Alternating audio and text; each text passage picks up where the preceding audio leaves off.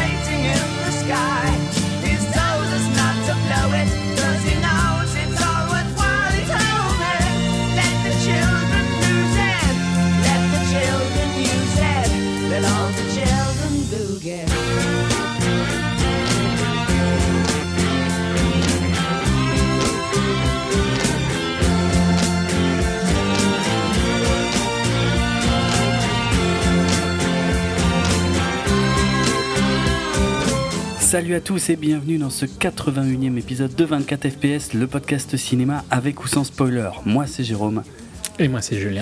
et on va parler cette fois donc euh, du nouveau film de Ridley Scott, Seul sur Mars, The Martian en VO.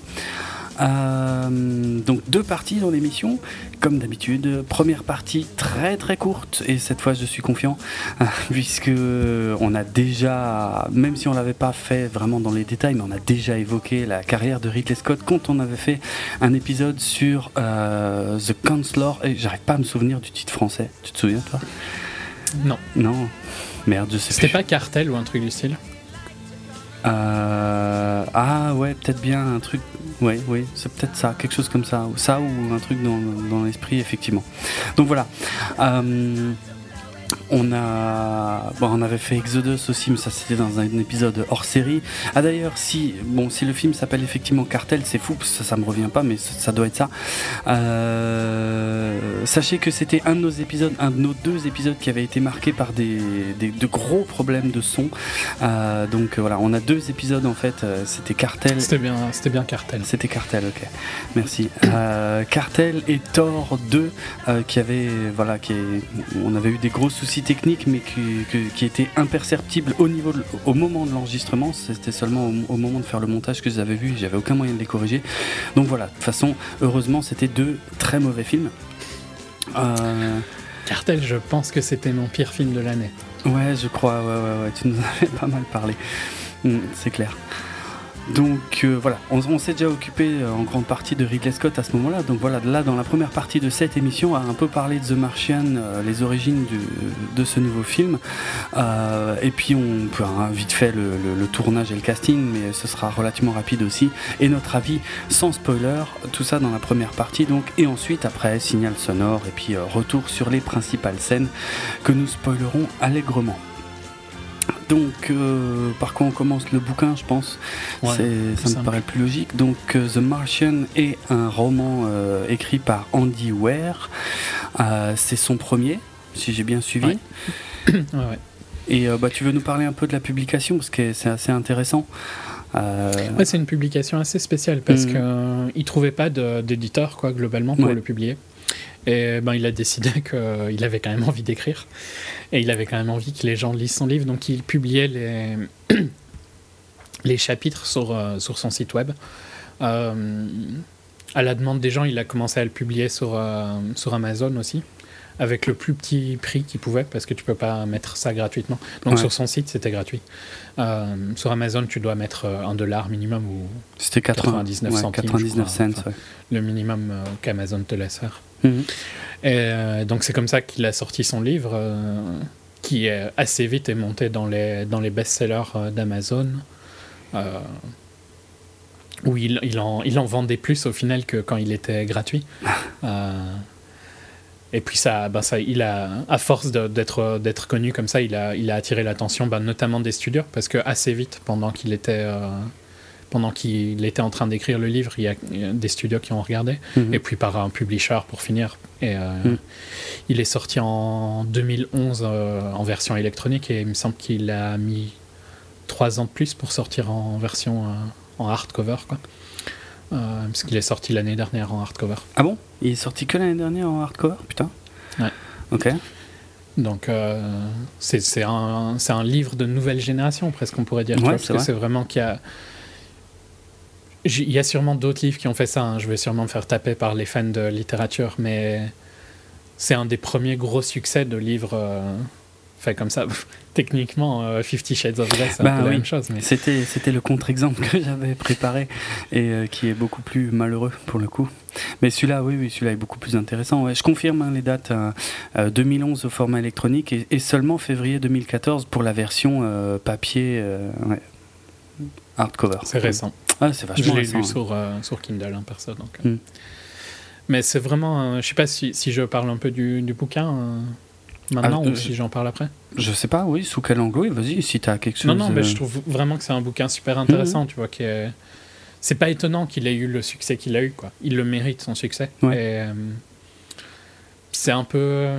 Oui, c'est un bouquin un peu pour nerd, un peu pour geek, parce que c'est. C'est un peu une euh, lettre d'amour à la science, tu vois, et à NASA notamment, et à euh, tout, ce- tout ce qui entoure l'espace et tout ça.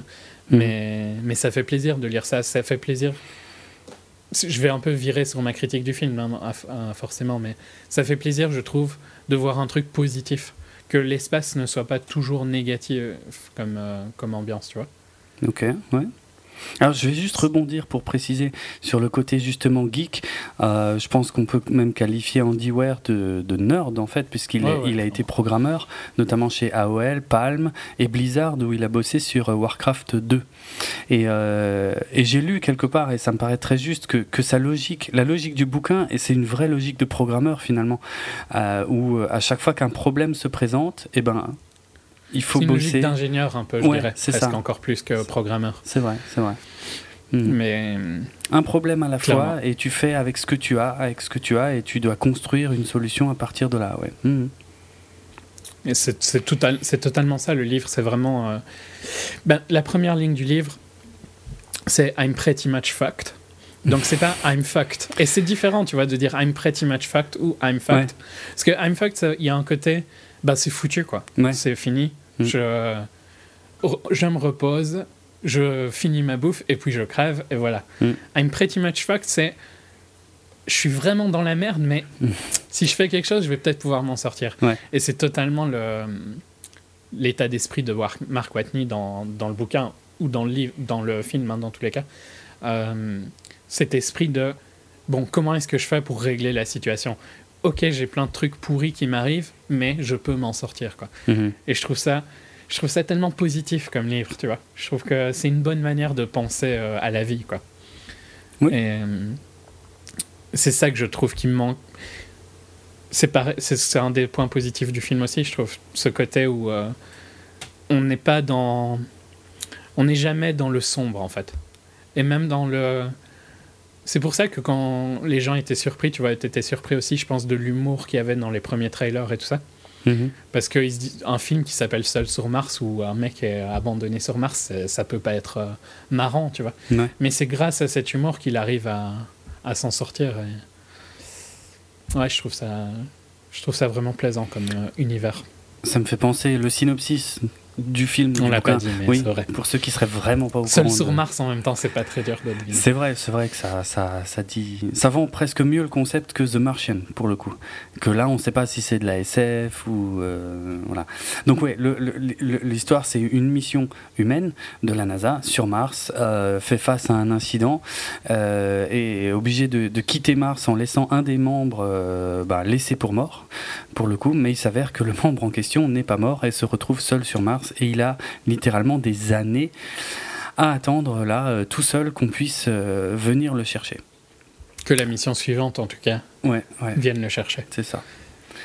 C'est genre 1500 jours, je crois, entre les, entre les deux missions. Mhm. Donc euh, voilà, voilà le- ouais, ça c'est Ouais. le synopsis de base. On va pas aller plus loin sur le scénar pour l'instant. De toute façon, je- bon, globalement, le, le, le film est fort spoil dans les trailers, entre guillemets, mais c'est pas gênant, je trouve. hein. Non, il faut bien vendre le concept. De, toute façon, euh, c'est oui, faut bien qu'on sache quand même à peu près de quoi ça parle. Et c'est ça, quoi. Un mec Mhm. seul sur Mars, bah, euh, ouais, faut bien qu'il se démerde. Qui essaye de survivre. Mhm. Mais tu vois, là Mhm. où euh, un truc comme. Et c'est pas pour troller Interstellar que je dis ça, mais il y avait un côté très. très c'est toujours dans le. Une vision sombre du futur, tu vois, dans la majorité des films qui parlent de science-fiction et tout ça. Ouais. Et ici, c'est une vision où on peut s'en sortir, et c'est c'est ça que je trouve euh, assez original au final. Comme approche. Ok. euh, disons, ouais. C'est en fait, pour moi, c'est deux, choses euh, différentes parce que même. même Oui, parce dans que un- c'est pas vraiment de la science-fiction ici au final, d'ailleurs. C'est de la, ouais, c'est de la hard SF dans le sens où c'est, c'est quand même dans le futur. Euh, je, je, me- je me souviens plus des dates. C'est en 2030. C'est en 2030, voilà. Mm. Enfin, Mm. dans, pendant 2030. quoi. Mais, euh, mais enfin, globalement, effectivement, c'est, c'est, c'est très très basé sur des technologies qui existent largement aujourd'hui et, euh, et qui seraient euh, reproductibles aujourd'hui. Euh, donc le fait que ce soit dans le futur n'a presque pas d'importance d'ailleurs. Euh, Globalement, le futur sert presque principalement au fait qu'ils sont capables d'aller sur Mars, quoi.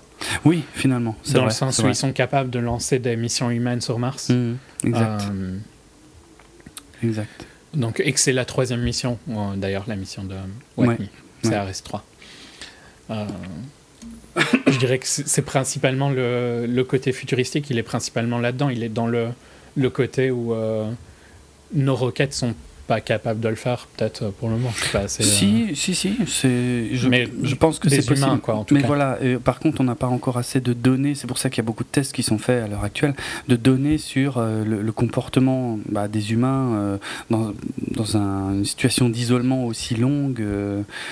Euh, Puis il faut pouvoir atterrir. C'est aussi un des gros. euh, Parce qu'un drone, c'est pas très dur à atterrir, quoi. Tu le balances. oui, et c'est vrai que si t'es bien préparé. On est un peu plus sensible, euh, Oui, globalement. oui. C'est vrai, c'est vrai. C'est euh, c'est un peu les côtés euh, qu'on peut pas. Mais, mais tout ce qui reproduit euh, sur Mars est, plausible. Ouais. Oui, de toute façon, on y reviendra en détail, euh, enfin en détail, plus ou moins d'ailleurs, parce qu'on va pas expliquer toutes les théories euh, abordées, mais dans la seconde partie de l'émission. Mais globalement, de toute façon, ça fait un peu partie de la com autour du film, hein, que voilà, c'est un film crédible dans le sens où euh, des gens de la NASA ont participé au développement. euh, je veux dire, de, toute façon, déjà, euh, la, An- Andy Weir, quand il a écrit son bouquin, voulait que ce soit crédible. Et euh, là, quand ils ont bossé sur le film, euh, Ridley Scott, d'ailleurs, je vais revenir là-dessus, mais ils se sont aussi rapprochés de la NASA pour que, pour pas faire, pour pas faire n'importe quoi, sachant que effectivement, il y a par contre un postulat de départ qui est faux, mais bon, tout le reste est est bon et, et- et validé par la NASA. Donc, euh, Ouais, il, a- il avait clairement des contacts, euh, soit à NASA, soit à GPL, euh, Mm. pour, pour son livre, hein, dans tous les cas. Ça paraît. Parce que toutes ces maths et tout ça sont fort justes. Quoi. ouais. Mais il a apparemment, il a. Dans, dans le bouquin, il y a beaucoup plus de, de, ces- de, de pages où on- ça parle vraiment de trucs scientifiques quoi, et de maths. Mhm. Donc, euh, Mais pour un programmeur, moi, ça me surprend pas du tout. J'ai lu quelque part qu'il a, il a justement euh, programmé lui-même en fait euh, les comment. euh, de quoi faire les calculs qui sont faits dans le film pour pouvoir vérifier si les calculs étaient possibles. Ouais, c'est pas surprenant, quoi. non, non, c'est clair. Euh, bon, moi, je, je vais revenir un peu en arrière. euh, donc, ouais, sur le film en fait. Donc dans un premier temps en fait c'est euh, la Fox qui a qui a placé une option sur le film donc en, en mars 2013 et euh, c'est le producteur euh, Simon Kinberg qui euh, qui devient enfin qui est vraiment partout Mhm. j'ai l'impression en Ouais. ce moment On Et- voit tout le temps son nom. Ouais, c'est clair, c'est clair. Il est impliqué dans les Star Wars, il est impliqué dans les films de la Fox sur les super-héros. Il est. pff, bon, C'était, il était impliqué dans les X-Men ouais. à l'époque. Ah, il a été producteur, scénariste. Bon, c'était un des scénaristes de X-Men 3, hein, ça, je... j'aime bien le rappeler. parce que. euh, voilà, mais parce qu'il est vraiment partout quoi, en ce moment, c'est- c'est abusé. Non, il a eu une grosse année, quoi. Avec Chappie, Fantastic Four, Martian, Ouais, ouais. Deadpool l'année prochaine. Mm. Beaucoup de trucs. Donc c'est Simon Kinberg qui a commencé à bosser euh, sur l'adaptation euh, en film et euh, donc au départ il était question de Drew Goddard. Alors on a déjà parlé de lui mais on va quand même rappeler que Drew Goddard est un proche de De Dieu. de Joss Whedon qu'il a J'ai regardé Firefly, euh, Dieu. Ok. qu'il a, qu'il a euh, écrit euh, des épisodes de Buffy, de Angel, de Alias, de Lost, euh, qu'il a, il a écrit le scénar de Cloverfield. Il a écrit et réalisé euh, Cabin in the Woods. Qu'on Il- adore tous les deux.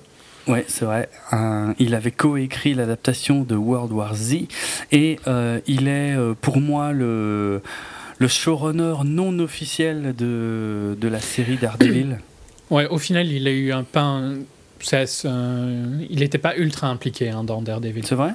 Il est parti assez vite en fait de, Ah. de Daredevil. Donc c'est pas euh, à la base. En fait, il est parti pour faire Sinister Six, je crois. Ouais, bah, il est aussi parti de The Martian pour ça d'ailleurs, hein, parce qu'il était question qu'il euh, écrive, donc il adapte le, le roman, mais aussi qu'il le réalise pour, euh, euh, pour la Fox. Et euh, mais effectivement, alors je sais pas, c'est un peu contradictoire, mais il semblerait peut-être d'un côté le studio était un peu réticent et d'un autre côté il a, il a eu l'opportunité Sinister Six effectivement donc un des spin-offs de, de Spider-Man hein, dont on sait toujours pas s'ils sont vraiment maintenus ou pas d'ailleurs euh, bref, il est parti pour ça en tout cas. Il a saisi cette opportunité-là, qui était a priori donc à ce jour pas la bonne. Et euh, c'est là que que comment? Tu- Tu le crois que j'ai oublié son nom? Ah putain, Scott? Ridley Scott. merci. J'étais en train de le chercher. en- Oui, c'est à, partir de là que Ridley Scott a été impliqué donc dans le projet, euh, donc en tant que réalisateur, mais toujours basé sur le scénario écrit par euh, Drew Goddard. Euh, un autre- Après, c'est pas un scénario. Autant j'adore Drew Goddard, hein, je trouve que Mhm. euh, Cabin in the Woods, ça montre clairement qu'il a, il a quelque chose à, à montrer au cinéma, quoi, je trouve. World War Z, je vais pas parler de son scénario parce que ça est coécrit par. euh, Enfin, ça doit être écrit par comité, quoi, ce machin. oui, oui, carrément, oui. Euh, ici, c'est pas très dur, quoi, d'écrire le scénario de The Martian. Dans le sens où le bouquin a déjà beaucoup de contenu Mhm. et ils sont restés fort proches du bouquin, donc il y a Ouais. pas de. Il y a des coupes dans le bouquin plus que il n'y a pas de rajout, quoi. Donc euh, c'est une bonne adaptation. hein. Je trouve qu'il s'est Si, rythmé et tout ça. Il y, a, il y a un rajout à la fin. Oui, il y a, y a un épilogue, mais Mm. euh, pendant le film. Quoi. Ouais. Je trouve que c'est rythmé et tout ça. J'ai rien à reprocher à son scénario, mais il n'y a rien de non plus super inventif quoi, Mhm. dans, dans ce scénario. Ok. Euh, Matt Damon était impliqué assez tôt dans le projet également, puisque lui, il était déjà euh, là pour jouer le rôle principal quand il était encore plus ou moins question que ce soit Drew Goddard qui, qui réalise. Bon, il est resté euh, quand, euh, quand Ridley Scott a, a pris en charge la, la réal du film en, 2014. Euh, du coup, c'est un film qui s'est fait super vite en fait, quand tu Mhm. regardes. hein. Euh, Ouais, ouais. parce que euh, Ridley Scott ben, était plutôt parti sur la suite de Prometheus et puis ben, il l'a mise un peu de côté pour faire The Martian d'abord. Il a bien fait, je Peut-être pas plus mal, ouais, ouais c'est clair. c'est clair. Et, Peut-être que les gens iront voir Prometheus 2 dans tous les cas maintenant. Ah oui, c'est vrai que ça remonte un peu les chances. Ça de- remonte son estime. Ouais, carrément. largement. carrément ouais, ouais. Bon, le tournage, rien de spécial à dire. hein, ça a été euh, tout ce qui est en studio, ça a été fait en, Hongrie avec euh, des. hum, euh, il fallait quand même des studios qui puissent être très grands pour certaines scènes. Beaucoup moins de, en tout cas de, hum, comment on appelle ça, ouais, de, de sets ont été construits pour The Martian que pour d'autres films de Ridley Scott, puisque il y a cette comparaison qui est sortie un peu partout dans la presse qu'il y avait que 20 sets pour The Martian, alors qu'il y en avait 70 pour Exodus et 100 pour American euh, Gangster. Euh, et sinon, toutes les scènes euh, extérieures sur Mars ont été tournées dans la vallée de Wadi Rum, donc en, en Jordanie, ce qui n'est pas un choix euh, a priori extrêmement, surprenant puisque euh, Mission to Mars euh, et Planète Rouge en 2000 euh, avaient déjà euh, tourné des scènes là-bas, ainsi que The Last Days on Mars, euh, qui est un film beaucoup plus récent et, et à mon avis beaucoup moins connu, que moi j'avais vu à Gérardmer, euh, avait également été filmé là-bas. Donc euh, voilà. Le casting, euh, pff, bon là ça va être un peu du name dropping parce qu'on les a déjà tous euh, vus à droite et Mais à gauche. par contre, pour euh, revenir sur le casting, justement, un mot sur Matt Damon, je trouve qu'il Ouais. est clé au succès du film dans le sens où il fallait un acteur qui.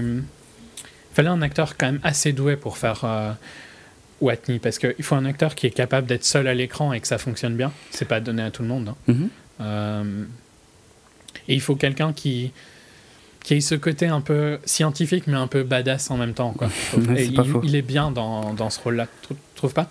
Oui, oui, il est parfait. euh, J'ai du mal à voir qui d'autre aurait pu faire en fait euh, Watney. Je dis pas qu'il n'y en a pas d'autres qui auraient pu le faire, mais quand je lisais le bouquin, tu vois, Matt Damon, ça me paraissait bien quoi comme euh, Mhm.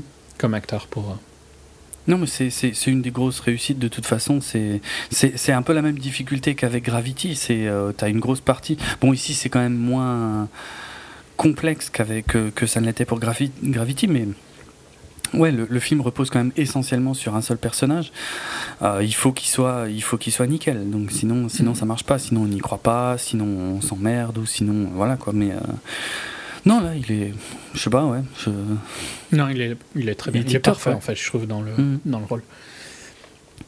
Tu veux commencer le name dropping? Ben ouais, alors euh, Jessica Chastain, euh, donc euh, dans le rôle du, du commandant euh, Lewis, donc de la mission Hermès.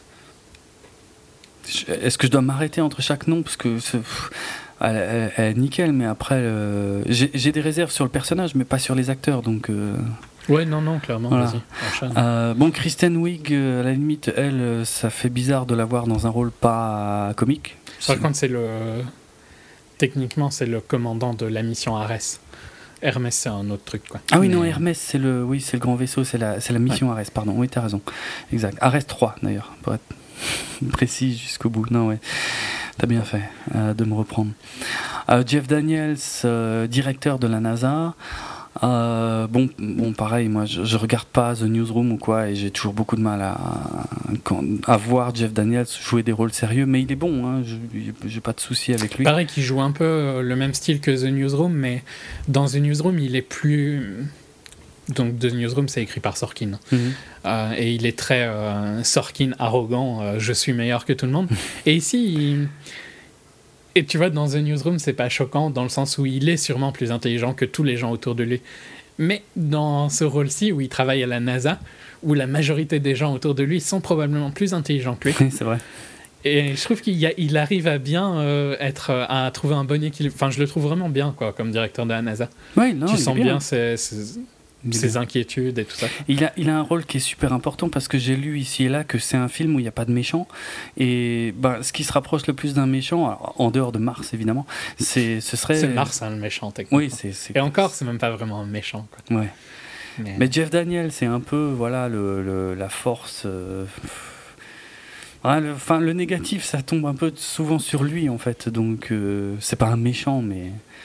Non, mais disons que euh, lui et Christian Wick sont un peu les, les côtés anti-science du film, Oui. on va dire. C'est ça. Les côtés très, très business et très euh, relations euh, avec, euh, avec les médias et tout ça, qui, qui sont des choses qu'on. Bah, je sais pas, au- auxquelles on pense pas forcément, mais qui sont très très très importantes, même pour la NASA, Mhm. et, euh, et qui sont pas toujours glorieuses, enfin qui les amènent pas toujours à faire des, des, des choix euh, très. Ouais, très. Mm, Oui, bah, tu fais des trucs pour les médias, quoi. Ah, c'est ça, Tu te vends un peu, Ouais, globalement. Ils Mhm. se vendent plus que les autres. Ils sont plus dans leur, euh, leur idée utopique de, du voyage dans l'espace, on va dire. Mm, mm. Et ces deux persos-là sont plus dans la réalité. Mais c'est vrai que c'est c'est ce qui se rapproche le plus de vilain dans. Bah oui, pour le coup. Mm. Bon, on a Michael Peña qui fait du Michael Peña euh, pour euh, Toujours le- excellent, hein, Ah franchement. oui, oui, très très bon, hein, ouais, ouais, qui, qui joue euh, Martinez donc dans l'équipage d'Ares 3, euh, Kate Mara qui joue Johansen. Euh, pff, bon, ouais, j'ai vraiment pas grand chose à dire sur Kate Mara, j'ai pas vu faire 36 trucs. Non, mais si tu te rappelles, euh, avant que le film sorte, on avait parlé un peu du casting et je trouvais que Kate Mara, c'était un des persos que je- quand je lisais le livre, c'est pas, c'est pas ça que je m'imaginais, tu vois. Ouais. Euh, Jessica Chastain me choque pas, Christine Wiig euh, très bien, enfin tous les autres fonctionnent bien, Mhm. mais Kate Mara, je sais pas, c'est pas exactement. euh, je trouve pas qu'elle soit mauvaise hein, dans le film. Non, non. Euh, Mais voilà, c'est pas Ouais. c'est pas comme ça que je me l'imaginais dans. C'est plus. Bon, moi, j'ai pas lu le bouquin, mais son perso me paraît assez générique. Alors que Michael Peña, tu vois, je verrais pas quelqu'un d'autre à la place de Michael Peña au final, par, pour ce que j'ai vu dans le Oui, film. mais en fait, et c'est limite un peu méchant. C'est peut-être c'est mon goût personnel que je trouve. Dans le bouquin, c'est un peu censé être la fille ultra jolie et euh, Kate Mara n'est pas moche. hein. Non. Mais euh, je trouve pas qu'elle a ce niveau-là où c'est- elle est c'est incroyable. Tu vois, je préfère par exemple entre les deux, je préfère largement Jessica Chastain. Mhm. Euh, c'est un peu ce côté-là, mais bon, ça m'a elle m'a pas gêné du tout dans le film. hein. Je trouve pas du tout qu'elle pose problème. Elle joue bien euh, Ouais. ses scènes, quoi. Ouais, bah pareil, ouais, voilà, sans plus. Euh, ben, c'est un peu comme Sébastien Stan euh, pour euh, le docteur Beck. Euh, pff, bon, c'était le, le, le soldat de l'hiver, hein, pour ceux qui se demandaient où il l'avait déjà vu, c'était dans le, donc Captain America. C'était lui le soldat de l'hiver, mais bon, pareil, dans le film, et le peu que je sais de lui m'a paru assez générique au final, et bon, c'est pas lui que je retiendrai le plus, quoi. Mm, mm. Sans, sans qu'il soit mauvais. Oui, non. Euh, Euh, Axel Heini joue le docteur euh, Vogel, donc le- l'allemand euh, de l'équipage. On a Sean Bean, va-t-il mourir, qui, qui est le directeur des, des, des missions Hermès, pour donc pour le coup, ouais, voilà. Euh, Chiwetel euh, qui joue euh, Vincent Kapoor, donc directeur des, des missions. qui est changé par rapport au bouquin. Qui s'appelait Vinkas Kapoor dans le bouquin. Ah ouais. Il y a Euh, une, euh, ouais, il y a une qui, est polémique. donc, qui est donc indien, quoi, Ouais, globalement. bah justement, Dans- il y a une polémique. Je sais pas si tu comptais en parler ou. Sur le fait. Non, je m'en fous un peu des polémiques. Oui. Après, tu peux le dire vite fait si tu veux. Bah, mais- y a, en fait, il y a, y a euh, une, une jeune. euh, alors, je connais pas le nom de son poste exactement à la NASA, euh, qui s'appelle Mindy Park, qui est assez importante dans cette histoire et qui, dans le roman, est Ah, oui, coréenne. oui, elle est- ouais. alors que ben ouais dans le dans le film elle est, euh, est caucasienne et euh, donc euh, Chiwetel Ejiofor qui joue donc Vincent Kapoor qui était supposément un personnage plutôt d'origine indienne dans le bouquin, en fait, voilà, il y a eu une polémique euh, euh, qui a critiqué ses choix de casting. euh, ils appellent ça du whitewashing, en fait, hein, de, de mettre des acteurs blancs, en ce qui n'est pas vraiment le cas. Sachant que tu Jafar est pas très blanc. non, bon, pas vraiment. C'est pas grave. C'est clair. Non, Euh, enfin, ok, tu vois, pourquoi est-ce que Mini Park est pas euh, de. Mais bon, en même temps, il y a rien. Ouais, c'est pas très grave, quoi. Je pense pas. Il joue non très bien, hein. Chiwetel Ejiofor Ouais, est excellent. ouais, ouais, ouais. Euh, donc lui, c'est le euh, directeur des missions de Mars. Mm. Euh, et euh, Mackenzie Davis, euh, qui joue Midi Park, je l'ai trouvé vraiment cool, par contre, tu vois. Oui. Euh, je l'ai trouvé très très sympa. Et franchement, je me suis demandé dans quoi je l'avais vu. Et il n'y a pas grand chose. Eh ben, Elle n'a pas fait des masses de trucs. Exactement pareil. Pendant tout le film, je me disais, putain, elle, il faut, il faut que je regarde vraiment dans le générique de fin parce que son nom m'échappe et je sais plus dans quoi Ouais, je l'ai bah, vu. pareil, j'ai regardé vraiment. je- Et, en fait, je l'avais vu dans rien du tout. Moi, je l'ai vu dans une comédie romantique avec Miles Taylor l'année Ah ouais? dernière. Ok, Euh, That Moment avec euh, Miles Taylor et Zac Efron d'accord. et Michael B. Jordan, qui était euh, mauvaise, mais avec des bons acteurs. Tu vois, Michael. B. Jordan, il est excellent. Ouais. Et euh, Zac- Miles Taylor est excellent aussi. Mhm. Mais non, je l'ai trouvé vraiment bien, quoi. Je- J'avais vraiment envie de savoir qui c'était. Bah, Donc pareil, au final, ouais, ok, marrant. elle est whitewashed, mais le rôle est whitewashed, mais elle est très très cool, quoi. Ouais. Ouais. Euh, Ouais, puis Don- Donald Glover qui joue Glover, euh, le pur cliché d'un as- astra- NASA astrodynamiste. Mm. Mais tu trouves pas qu'il est excellent dedans? Ouais, ouais, il est très bien. Bon, il fait un peu du Donald Glover, hein, mais. Ouais, il euh, fait un peu du. du- Mais ça, mais mais je- ça marche bien, ouais, ouais. Ouais, ouais. Puis le, il paraît que le perso, tu vois, malgré qu'il est un peu cliché, ils, ils existent à mort, ces gens-là. Qui sont complètement dans leur monde, donc c'est pas choquant non plus. quoi. Donc, C'était Troy hein, dans Community pour ceux qui euh, ne voyaient pas qui c'était. Enfin, encore faut-il avoir vu de Community, mais voilà. Ouais, bah voilà pour le casting. Dans de toute façon, dans l'ensemble, ils sont tous très bien. Il n'y a pas de gros soucis. euh, Il n'y en a aucun qui joue mal. Le, directeur de JPL est très bon aussi, je trouve. Oui. Benedict Kwang. Oui. Euh, Pareil, pas un acteur que tu vois beaucoup, hein. plus des seconds rôles et tout ça. mais- Ouais, ouais. Non, très bien. Mm. Tout le monde joue bien. Bah voilà. Euh, Qu'est-ce qu'on a fait? On a fait l'origine, le tournage, le casting. Bah, ouais. On peut dire ce qu'on en pense. Ouais, bah, euh, tu vois, c'était important de caster quand même des gens plus. des gens intéressants parce que dans le bouquin, on les, vo- on les voit très peu au final. euh, Enfin, on les. Ouais. On entend très peu parler d'eux, c'est beaucoup plus concentré sur Watney. Mm. Mais là, ben, fallait bien sortir un peu de Mars. hein. Je pense que c'est pour un équilibre dans un film, c'est important de, de rajouter des scènes euh, sur Terre. Quoi. Alors l'équilibre n'est pas tout à fait le même dans le bouquin. Non, il y a un peu plus euh, Watney et un peu moins euh, NASA. Quoi. Ah ok. C'est intéressant parce que ça c'est une de mes vagues critiques parce que ça reste, on va- comme le réaffirmer tout de suite, c'est un très bon film. Mm. A priori on est d'accord là-dessus. Ouais, non, je trouvais que c'est.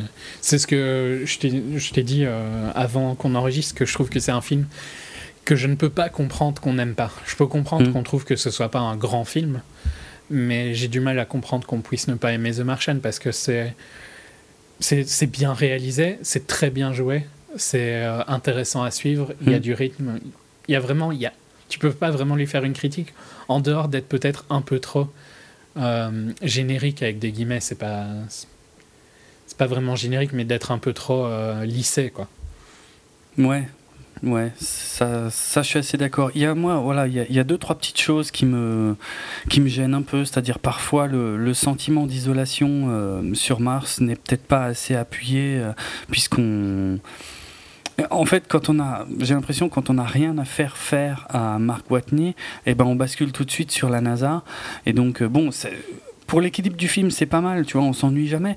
Mais par contre, euh, il manque, il manque le sentiment d'isolation quand même euh, du coup de, de Mais- Watney. Par rapport au bouquin, donc je vais essayer de spoiler le moins possible, hein, mais Mm. il y a un côté où euh, je trouve, pour moi, un des plus gros manques du film par rapport au bouquin, c'est un sentiment de. En fait, ces high et ces low ne sont pas très marqués. Donc, euh, c'est Ah ouais. haut et c'est bas. Mm. Euh, je trouve qu'il n'a pas vraiment des bas très forts, tu vois. Et à l'inverse, ben, ces hauts ne sont pas au- autant compensés par rapport à dans le, dans le livre où il a, il a du mal à vivre, tu vois, à des moments. C'est- Mm. Tu sens que c'est dur, quoi. Mm. Et je trouve que le livre, le film lisse un peu tout ça. Et au final, ben, ces problèmes, ils sont, pas, ils sont assez vite réglés. Mais ce qui fait que ça les rend moins intéressants quand ils sont réglés aussi. Ouais, ouais, je suis d'accord. C'est Il a la vie un peu facile, entre guillemets, tu vois. ouais. Et quand Euh. on n'a rien à lui faire faire, on le voit pas et on se tape des ellipses, de, des, des grosses ellipses quoi. Et on le voit jamais rien faire au final. Et ça, ça manque un tout petit peu, je trouve. on le voit quand même faire quelques trucs, tu vois. Je trouve que globalement, on voit quand même qu'il il, il cherche une solution à ses problèmes quand il Oui, a un oui. problème. Mais quand il a rien à faire, ça on le voit pas. Ouais. C'est ça qui me Et gêne. c'est un peu, c'est beaucoup plus présent dans le bouquin qu'il réfléchit et il écrit sa réflexion, tu Ouais, vois. ouais, Donc tu le vois euh, réfléchir à. Et c'était difficile à faire en film parce que ça sous-entendait de faire blinder d'exposition. Hmm. Euh, parce que tu vois, s'il si, s'il réfléchit à un moment comment faire quelque chose, lui, il peut l'écrire qui réfléchit comme ça dans le bouquin, c'est pas choquant. Les, les bouquins sont remplis d'expositions. Mais si dans Ouais. le film, tu fais ça, ça va pas le faire du tout. hein, ça va pas fonctionner. Donc, je comprends, tu vois, que. Je comprends que ce soit absent du film, mais je trouve ça dommage qu'on n'ait pas un peu poussé son côté où c'était quand même pas facile, quoi, ce qu'il vivait. Il y a un. Ouais. Ouais. On, on en parlera plus dans la partie spoiler, mais tu vois, rien que l'endroit dans lequel il vit est très hollywoodisé, quoi, on va dire. Ouais. Euh, ou Hermès, hein, si tu veux. Hermès a une euh, pièce où euh, t'as vu la taille de la. T'as vu la taille de Hermès en fait? Oui, c'est énorme. C'est euh, gigantesque et c'est ultra luxe quoi. C'est clair. Ils ont des salles de gym, ils ont des Ah ouais. living et tout. Dans la réalité, ce serait pas comme ça que tu Oui, non, construis un vaisseau. C'est n'importe quoi, c'est clair. Mais, euh, mais ça passe bien. Ah bon, en plus, tu as des références visuelles à 2001, l'Odyssée de l'espace et tout, donc ça, ça passe comme une lettre à la poste. Mais euh, Oui, mais c'est ça.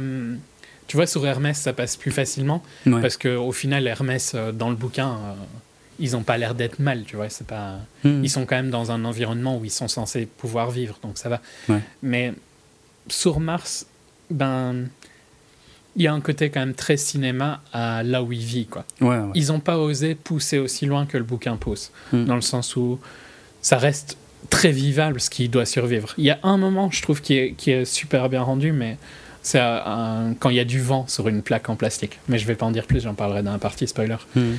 Où tu sens qu'il stresse. Tu sens que euh, il essaye d'oublier ça, tu vois. Ouais. Et euh, ça, ça fonctionne super bien, cette scène-là. C'est une des seules scènes où je sens sa tension au, euh, au même niveau que dans le livre, quoi. Ok. Mais, voilà. C'est mon plus gros reproche, tu vois, c'est ça, c'est que ses hauts et ses bas sont beaucoup plus lissés sur un milieu, quoi. C'est beau, c'est beaucoup moins extrême ce qu'il Mhm. doit vivre. Et bah ça rend, ouais, quand, quand tu quand tu quand tu nivelles le tout, ça rend les extrêmes moins intéressants, quoi. Ouais, un peu. Un peu. Bon, c'est vraiment. Ça, ça gâche pas le film, hein, mais c'est vrai non, que. pas du tout. Je trouve que c'est un film excellent qu'il faut Mhm. clairement aller le voir, tu vois. C'est un, c'est un des meilleurs films de Ridley Scott depuis très très, Ça, très c'est longtemps. clair. C'est pour moi un des meilleurs films d'espace depuis longtemps. Enfin, il y a eu Gravity qui était excellent Bah. et que je préfère à The Martian. tu vois, Gravity et Interstellar, euh, je Mais, Interstellar, je préfère largement The Martian. Ah, tu vois. non, bah, Interstellar, je- il Ah y a ouais. plein de trucs qui m'énervent dans Interstellar, mais bon, on va pas en parler. euh, On a fait deux épisodes dessus. Euh, mais entre Interstellar et The Martian, ouais, clair- clairement, moi, quand je suis sorti de The Martian, je me suis dit, ah, ça, c'est bon, quoi. C'est pas comme Interstellar. Sincèrement, c'est pas pour t'être c'est vraiment ce que j'ai pensé. Waouh. Non, Il y a moi- des super moments dans Interstellar, mais il y a aussi plein de trucs que j'aime pas du tout. Tu vois, il y a, il y a tous des trucs scientifiques que j'apprécie pas du tout dans Interstellar, Hmm. qui sont beaucoup plus SF, alors qu'ici on est beaucoup plus art SF. Ouais, pour moi, c'était hard SF. Ouais, bon, bref, on va pas partir là-dessus, mais. Toute la fin d'Interstellar, tu vois, j'aime pas oui, c'est moins. Ouais, ouais. Ça, ok. Disons. Après, si je peux dire un truc, c'est que Hmm. par exemple la scène euh, où il y a Matt Damon euh, dans Interstellar euh, et le vaisseau qui essaye de s'attacher, c'est une scène de tension qui est pas présente dans The Martian, quoi. Non, effectivement, je trouve que les scènes de tension de The Martian sont quand même bien inférieures à, à celles de Gravity ou d'Interstellar, tout en étant bien, très bien quand même. hein. Mais euh, Mm. Mais ça, tu vois, c'est un peu plus difficile pour moi de juger vu que j'ai lu le bouquin, donc je sais ce ah qui se ouais, passe oui, dans tous les oui, cas. ça c'est vrai. Mais par contre, euh, je te dirais que le bouquin, j'étais à fond dedans, quoi. À chaque fois, et je l'ai lu plusieurs fois, et à chaque fois que je le relis, je suis quand même à fond dedans, même que je sais. Il a une écriture très rythmée, Mhm. et t'as envie, tu vois, d'avancer, quoi. Donc, même si j'ai lu plein de fois le bouquin, il arrive à avoir de la tension dans, dans son écriture. Ok. Bon, c'est bien ça. Mais je savais pas si, si c'est parce que je savais qu'il n'y avait pas beaucoup de tension dans le film ou parce qu'il n'y a pas beaucoup de tension dans le film. Mhm. Apparemment, il n'y en a pas. Je, je, sans dire que c'est mauvais, hein, de loin non, pas. non, mais c'est Euh, clair. quoi. C'est du, c'est du nitpick hein, qu'on fait dans tous les cas, Oui, parce que c'est- Voilà. c'est largement le meilleur film du mois d'octobre. euh, Oui. Et depuis plusieurs mois, c'est le meilleur film. euh. Oui, c'est un, un des meilleurs de l'année, il n'y a, pas- il y a pas photo. euh. et, euh, mais vraiment, pendant que, puisque tu, dis- tu, tu parlais de ça tout à l'heure, moi c'est vrai que pendant le film, je réfléchissais aussi à Gravity et à Interstellar. Je trouvais ça sympa d'avoir cette continuité comme ça de trois bons films de hard SF, même si Interstellar est peut-être un peu moins hard SF pour le coup. Euh, d'affilée. Disons qu'il pousse beaucoup plus loin sa science, en fait, Interstellar. Et qu'on ne pourra Oui. pas euh, savoir si c'est vrai ou pas euh, Ah avant oui, très longtemps. quoi. oui. C'est, il y a un côté plus théorique, oui, tout à fait. C'est plus ça, tu veux. Euh, bon, moi, c'est une tendance que j'apprécie parce que quand on regarde euh, des trucs, euh, justement, comme, comment s'appelaient ces merdes, Mission to Mars ou Planète Rouge, enfin, pff, genre Planète Rouge, c'était un peu de la hard SF aussi, mais c'était pourri. Mais, enfin, c'était, c'était pas intéressant, c'était cheap, c'était. Et euh, bon, et puis Mission to Mars, euh, je sais pas, j'ai jamais, j'ai jamais vraiment accroché, j'ai toujours. euh, j'ai l'impression que ce film, c'est vraiment le, le 2001, l'Odyssée de l'espace du pauvre. euh, parce que par- partir sur un truc sur Mars, et puis Non, mais je suis d'accord avec toi que ça ça, fait longtemps qu'il n'y avait pas de film d'espace et que là, on a Ouais. enchaîné trois qui sont très très, très, bons. bons, ça fait Parce vraiment que plaisir. sinon, le, celui avant, c'était Sunshine, quoi, je dirais. Ouais, clairement, clairement. Et euh, ce sont tous les trois des, donc pour parler que des récents, euh, des, des thrillers dans la formule. hein. à chaque fois, euh, en gros, il y a un problème et il faut aller le résoudre, et on ne sait pas trop comment. Euh, et en, en termes de thriller, c'est The Martian qui est le plus faible, mais je pense que c'est voulu. C'est pas un échec, c'est voulu à cause du ton effectivement du film, à cause du type de personnage utilisé. Le personnage de Watney qui est euh, hautement sympathique et euh, et donc du coup c'est L'humour est très présent. Voilà. quoi. Et le fait qu'il y ait cet humour, ça joue beaucoup ouais. sur, euh, sur la tension. C'est ça, c'est plus Euh, difficile de faire des grosses scènes de tension avec un personnage qui prend. C'est pas qu'il prend les choses à la légère, mais, mais en tout cas, ça l'empêche pas de déconner un peu, même quand, quand ça merde, quoi. C'est su- mais je trouve que c'est super important. Euh, et c'est ça que j'aime- j'aimais bien aussi par rapport aux deux autres, tu vois. C'est ce côté plus léger un peu. Mhm. Euh, Je, moi, c'est celui que j'aime le moins des trois, pour le coup. Mais ça veut pas dire que je l'aime pas.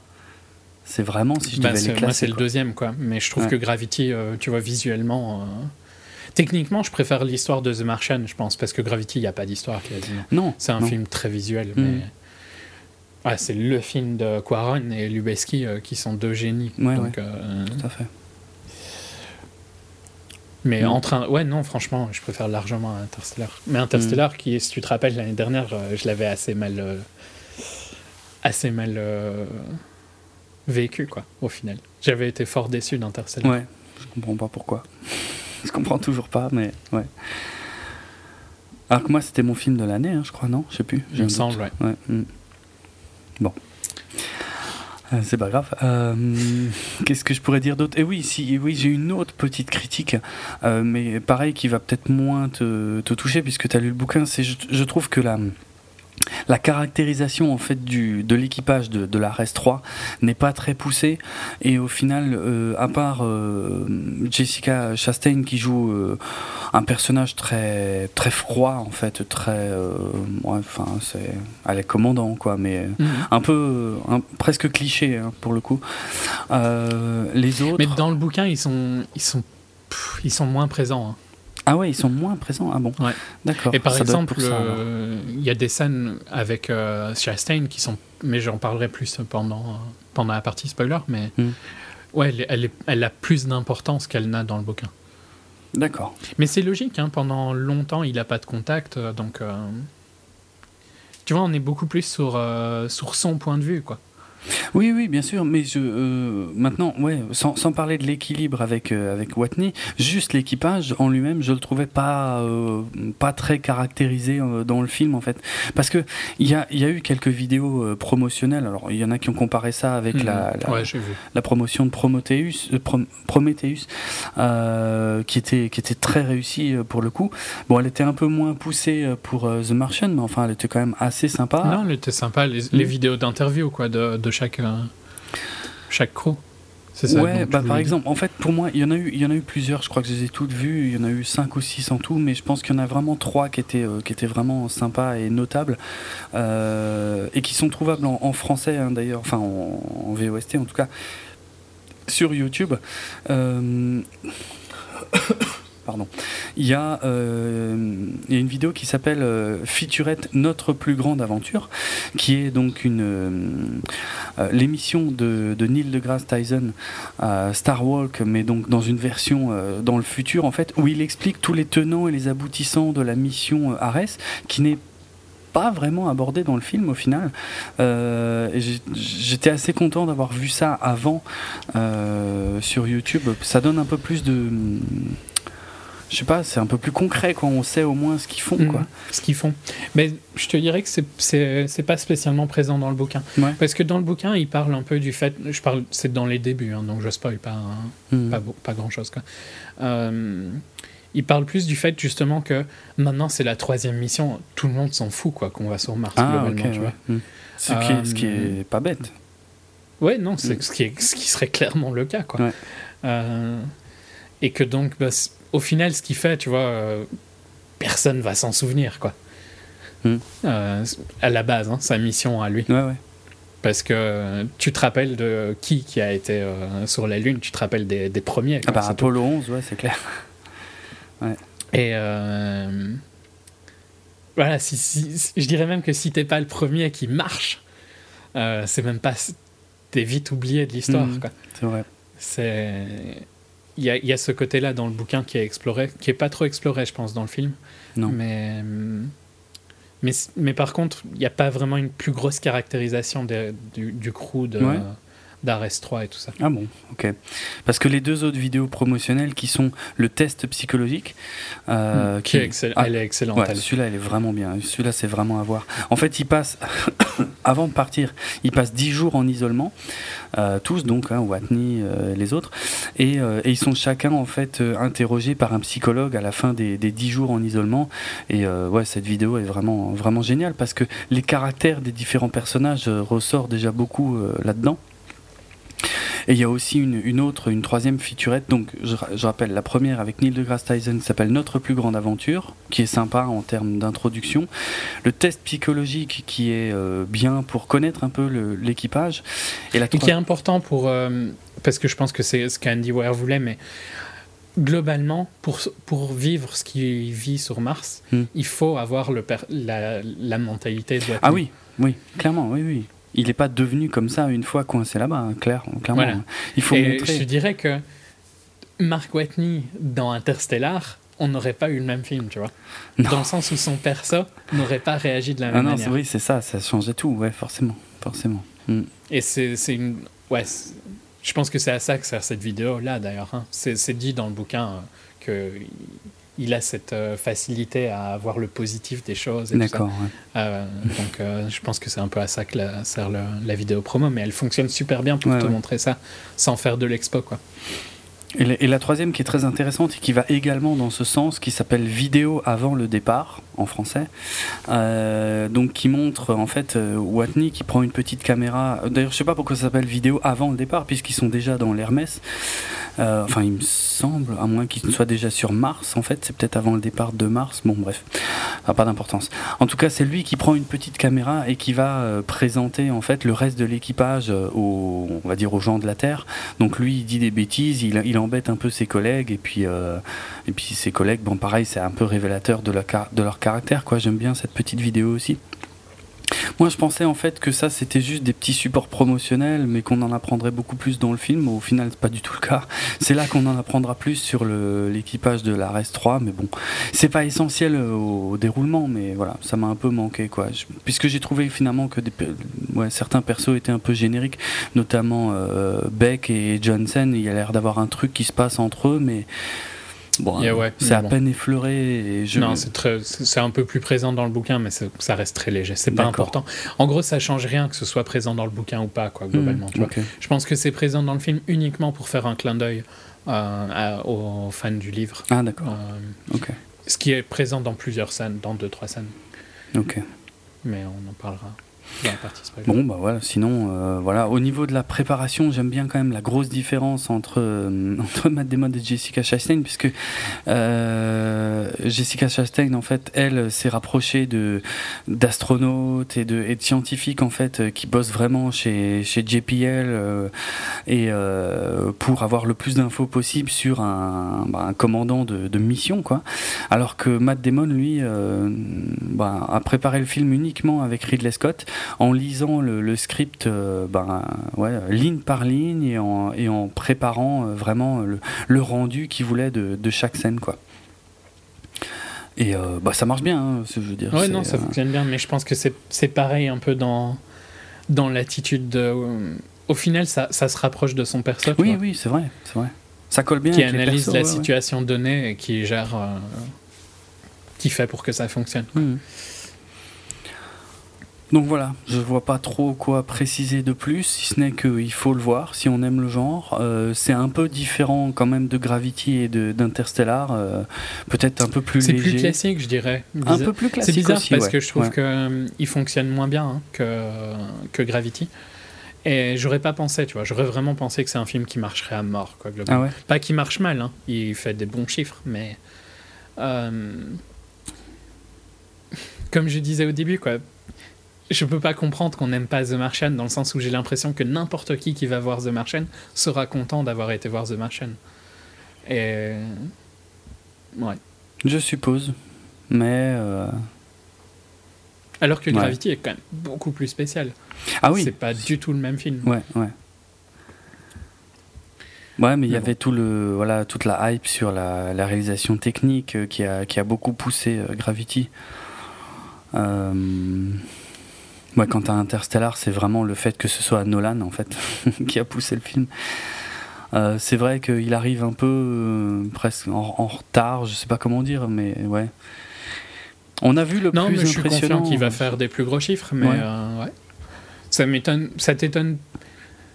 Ça te surprendrait pas qu'il fasse moins que les deux autres? Moi non, puisque je t'ai dit, c'est celui des trois que. Oui, oui, mais globalement, tu vois, je trouve que c'est aussi le plus, le plus blockbuster des trois.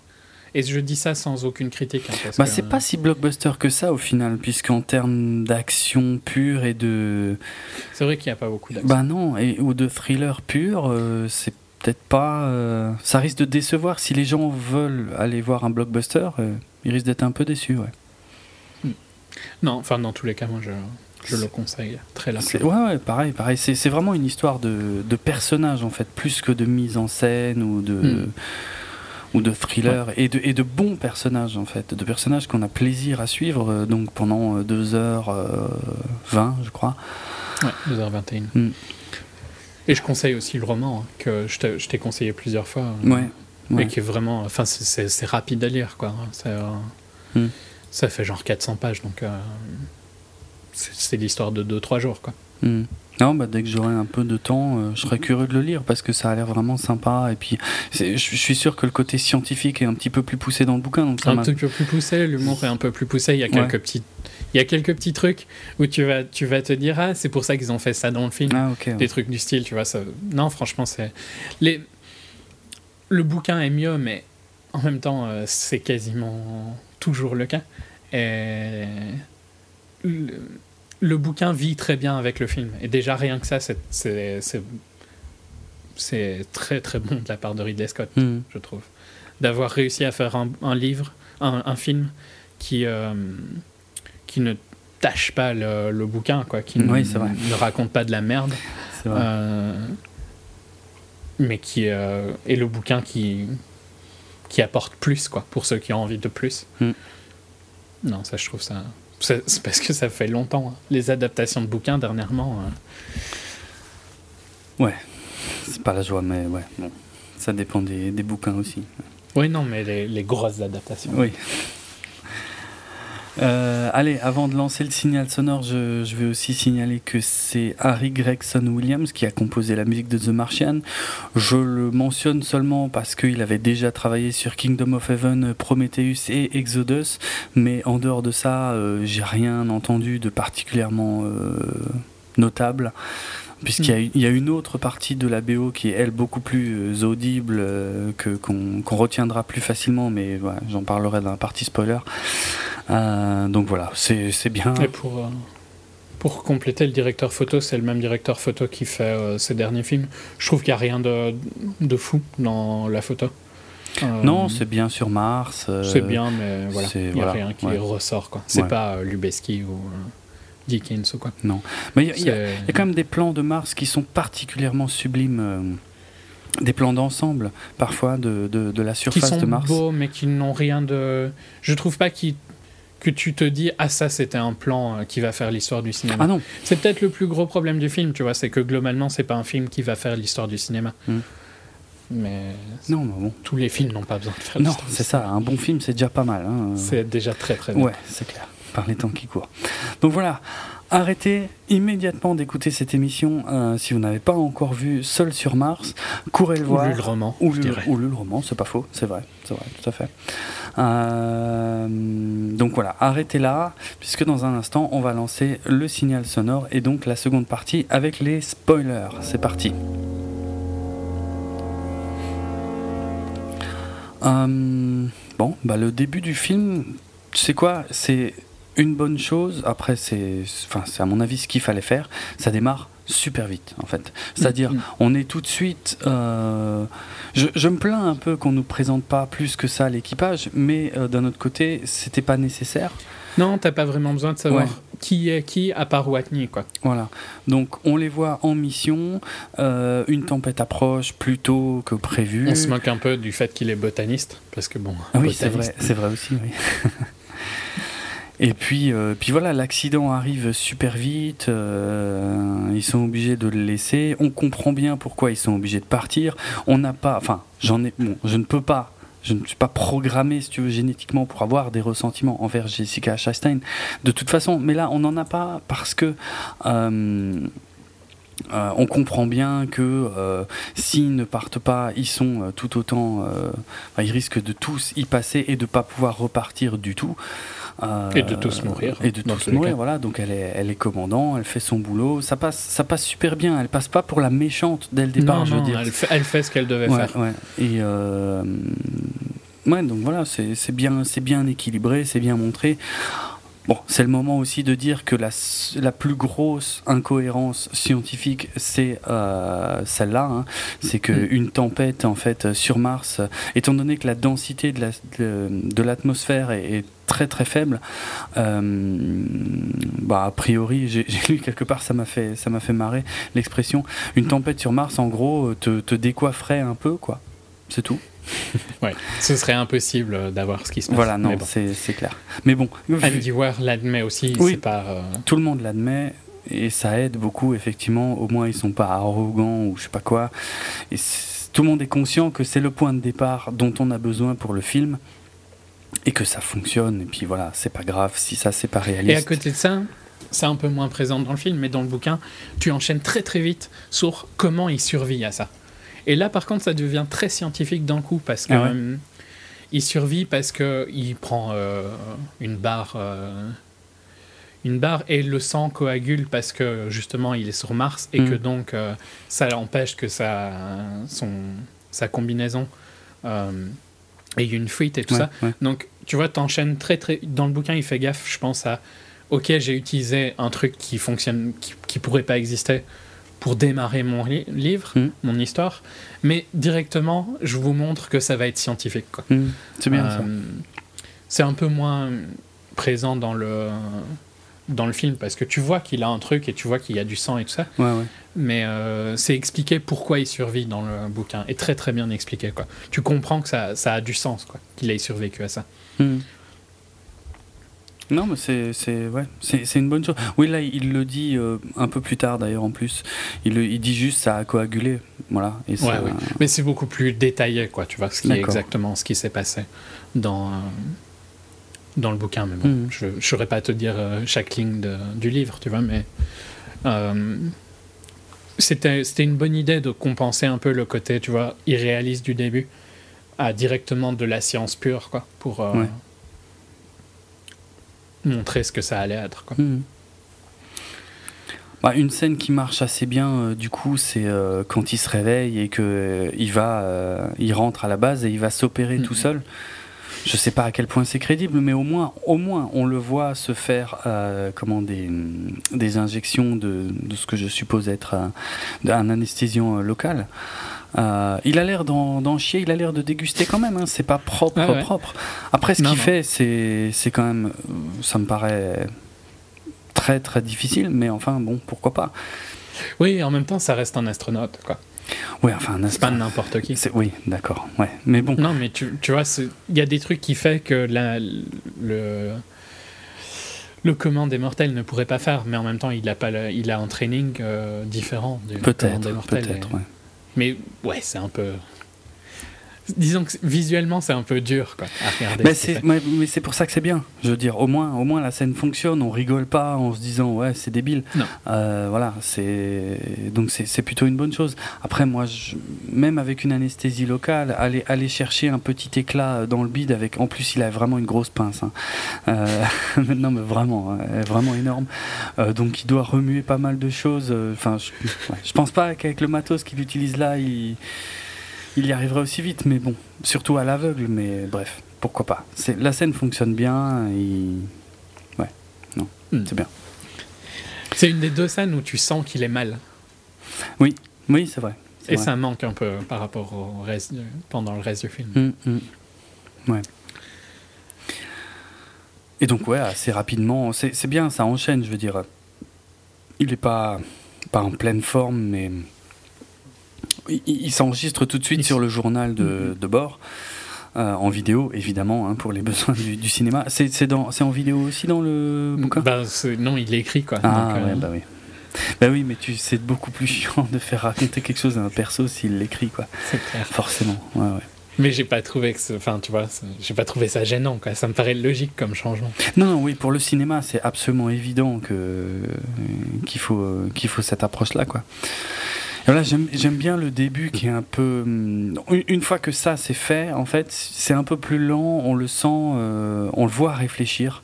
Mm. On bon, il, il regarde un peu les affaires de ses collègues et tout machin, mais euh, il sent, on sent qu'il cherche en fait. Il, Ouais, il cherche une solution. Voilà. Et il se dit que il y a un côté peut-être un peu plus présent dans le bouquin, mais où dans tous les cas, tu vois, ça reste un scientifique. euh, il est là pour faire une mission. Ouais. C'est logique qu'il recorde ce qu'il est en train de faire. Ouais, c'est vrai, c'est vrai. Non, ça Euh, passe euh, super bien.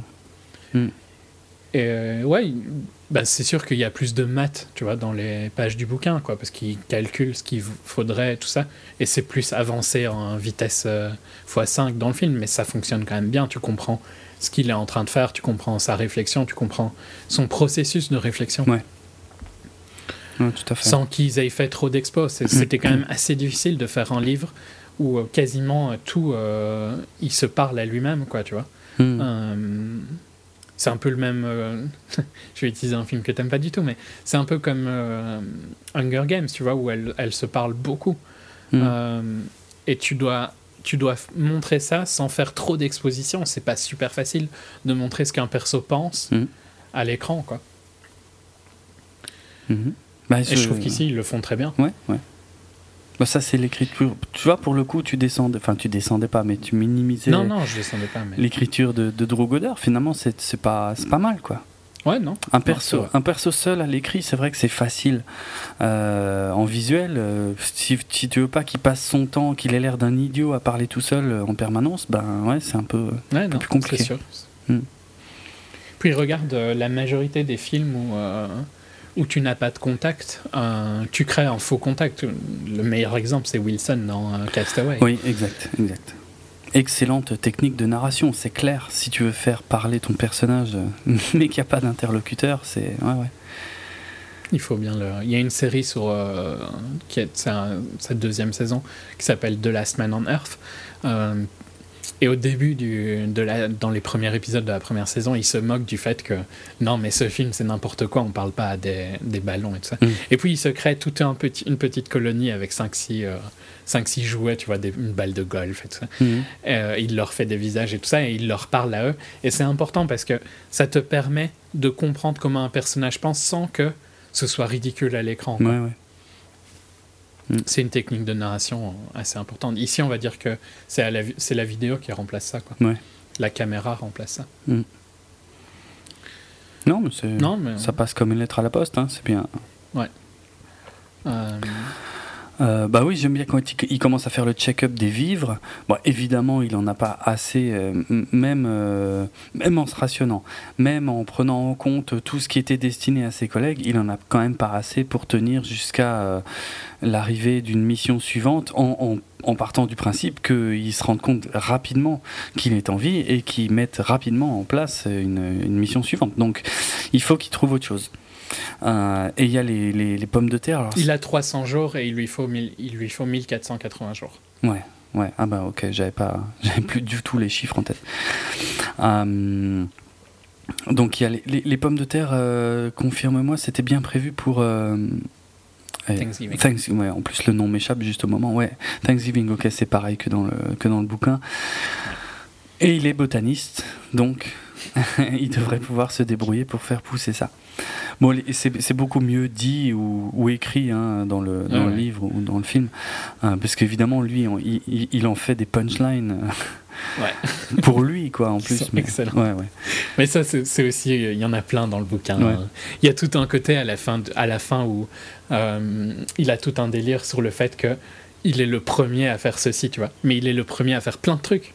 Oui, Parce que techniquement, il est le premier à faire tout ce qu'il fait, il est le premier à le faire. Ouais, Ouais. Et euh, il a tout un délire avec ça qui est un peu présent dans le film, mais c'est moins poussé. Quoi. Mais c'est, ça montre bien son attitude, quoi, qui, Mhm. qui est super fun. Non. Euh, Bah, en tout cas, non, l'idée de Thanksgiving, pareil, hein, c'est une très bonne, euh, très bonne écriture, de, je oui. trouve, de la part d'Andy Weir, parce que Mm. c'est une solution logique, tu vois. Ah bah oui.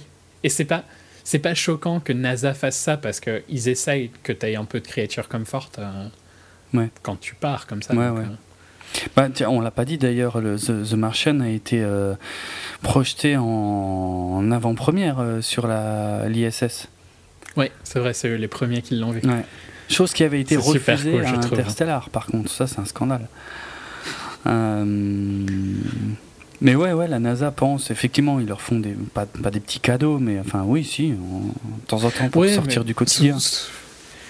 C'est la plus grosse lettre d'amour à la NASA euh, et à GPL que tu peux avoir, hein, ce film, de toute façon. Tu vois bien qu'il est fan de la NASA. Tu, Ouais. tu trouves pas que quand tu sors de ce film, tu es fan de la NASA? Euh, Honnêtement, moins que quand j'avais vu Apollo 13. Parce qu'à Apollo 13, moi j'étais vraiment. Mais euh, t'étais plus waouh. jeune aussi. Oui, peut-être, ouais, peut-être. Bah, mais là, au moins, il y a quand même. euh, Moi, j'irai pas aussi loin que toi, mais disons que dans The Martian, euh, au moins, c'est pas totalement consensuel, où il y a aussi euh, le personnage de, de Jeff Daniels ou Kristen Wiig qui sont un peu plus Ah, c'est négatifs. une. euh, C'est réaliste. voilà, c'est plus réaliste en fait, ouais. Ouais, quelque part. Et ça, c'est bien. ça En même temps, je dirais que dans Apollo 13, tu ne voyais qu'une petite facette de la NASA. Alors qu'ici, tu vois plus Oui. la NASA. Mais. euh, Mais bon, moi je suis Non, fan. moi, je- ouais, non, franchement, je suis. Quand tu sors, t'es fan de, de NASA, quoi, c'est obligé. Moi, je suis fan de la NASA depuis que j'ai vu la- l'étoffe des héros, donc euh, je, voilà. c'est difficile d'en remettre une couche en fait euh, supplémentaire. À part Apollo 13, c'est vraiment un des rares qui est réussi pour moi. Non, mais enfin, tu vois, c'est un sentiment où t'as envie de porter un t-shirt NASA quoi, quand tu sors de The comprends. Martian, je trouve. Je C'est comprends. c'est un peu le feeling. Et donc voilà. C'est logique que la NASA aime bien, parce qu'ils sont, même s'ils sont montrés de manière réaliste avec des côtés négatifs et positifs, ils s'en sortent quand même bien de cette histoire. ouais, ouais. C'est quand même, tu vois, il y a un côté où c'est bien d'aller dans l'espace, quoi, qui ressort de ce film. Mm. C'est important pour euh, pour le public. Hmm. Ouais, qui, est d'ailleurs un truc qu'on a de plus en plus de mal à vendre hein, au public aujourd'hui. Et je Mm. pense que techniquement parlant, les films sont un bon PR hein, pour euh, la NASA. Ouais, c'est vrai. C'est le meilleur moyen de, de- de faire comprendre finalement ce qu'ils font Hmm. là-bas. Je trouve, ouais. Hmm. Et, et que c'est important ce qu'ils font, surtout. Ouais. Que c'est important de chercher à explorer, quoi. Que c'est dans notre nature et tout ça. Hmm. Dans une. euh, d'une manière. Tu vois, dans une économie qui est très. euh, à quoi ça sert comme manière de penser. C'est- pas que la NASA, hein, c'est euh, c'est le CERN et tout ça aussi Ouais, qui ouais. doivent faire face à ça.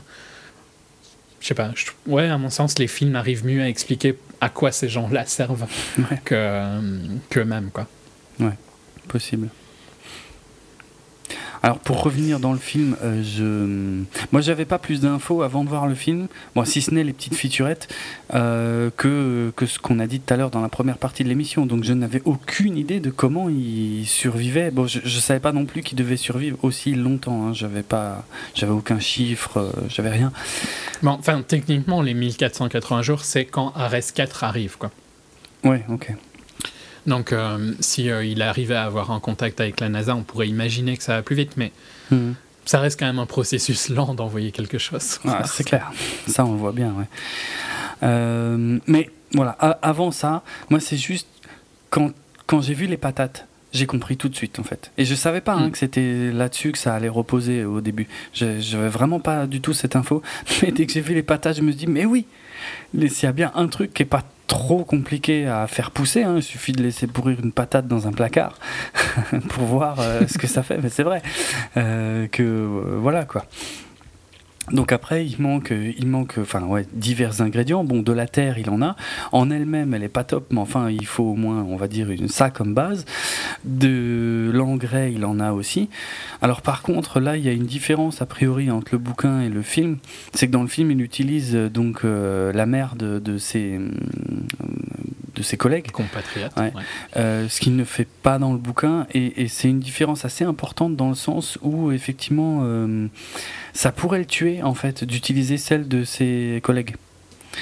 Euh, bon, ça, je saurais pas l'expliquer, mais en gros, il y a des, il, il peut, il- Ah, tes propres bactéries. euh, Ouais, voilà, c'est ça. C'est exactement ça le principe. C'est en fait, tu peux pas être affecté par tes propres bactéries, donc euh, utiliser la tienne, il n'y a pas de problème. Mais utiliser celle des autres, c'est très très très dangereux et voire euh, pas super réaliste. Bah, je savais pas. Donc, j'ai Mm. pas, j'ai pas tilté euh, sur le moment parce que je savais pas que c'était. Hmm. Ben, je, je- enfin, je suis tombé là-dessus par hasard. Hein. Je m'étais pas posé la question, mais euh, ouais. A priori, ça Ok. c'est pas voilà, c'est pas super réaliste. Mais en tout cas, l'idée est excellente. Euh, tu comprends. Mais c'est ça qui est bien dans le film. Tu il trouve les patates, tu comprends. Il, a la merde des autres, tu comprends. Euh, bon, il, met euh, pour, euh, pour lancer. Bon, d'abord, il, répand la terre, il plante, il fait les lignes et tout ce qu'on veut. Il met un peu de, jus de. Je sais plus si c'est du jus de fruits ou quelque chose, mais effectivement. il te donne rapidement les, chiffres. Il a besoin d'une quantité de flotte euh, Euh, et c'est pas en gaspillant son propre jus euh, que que voilà qui va arriver qui va arriver très loin.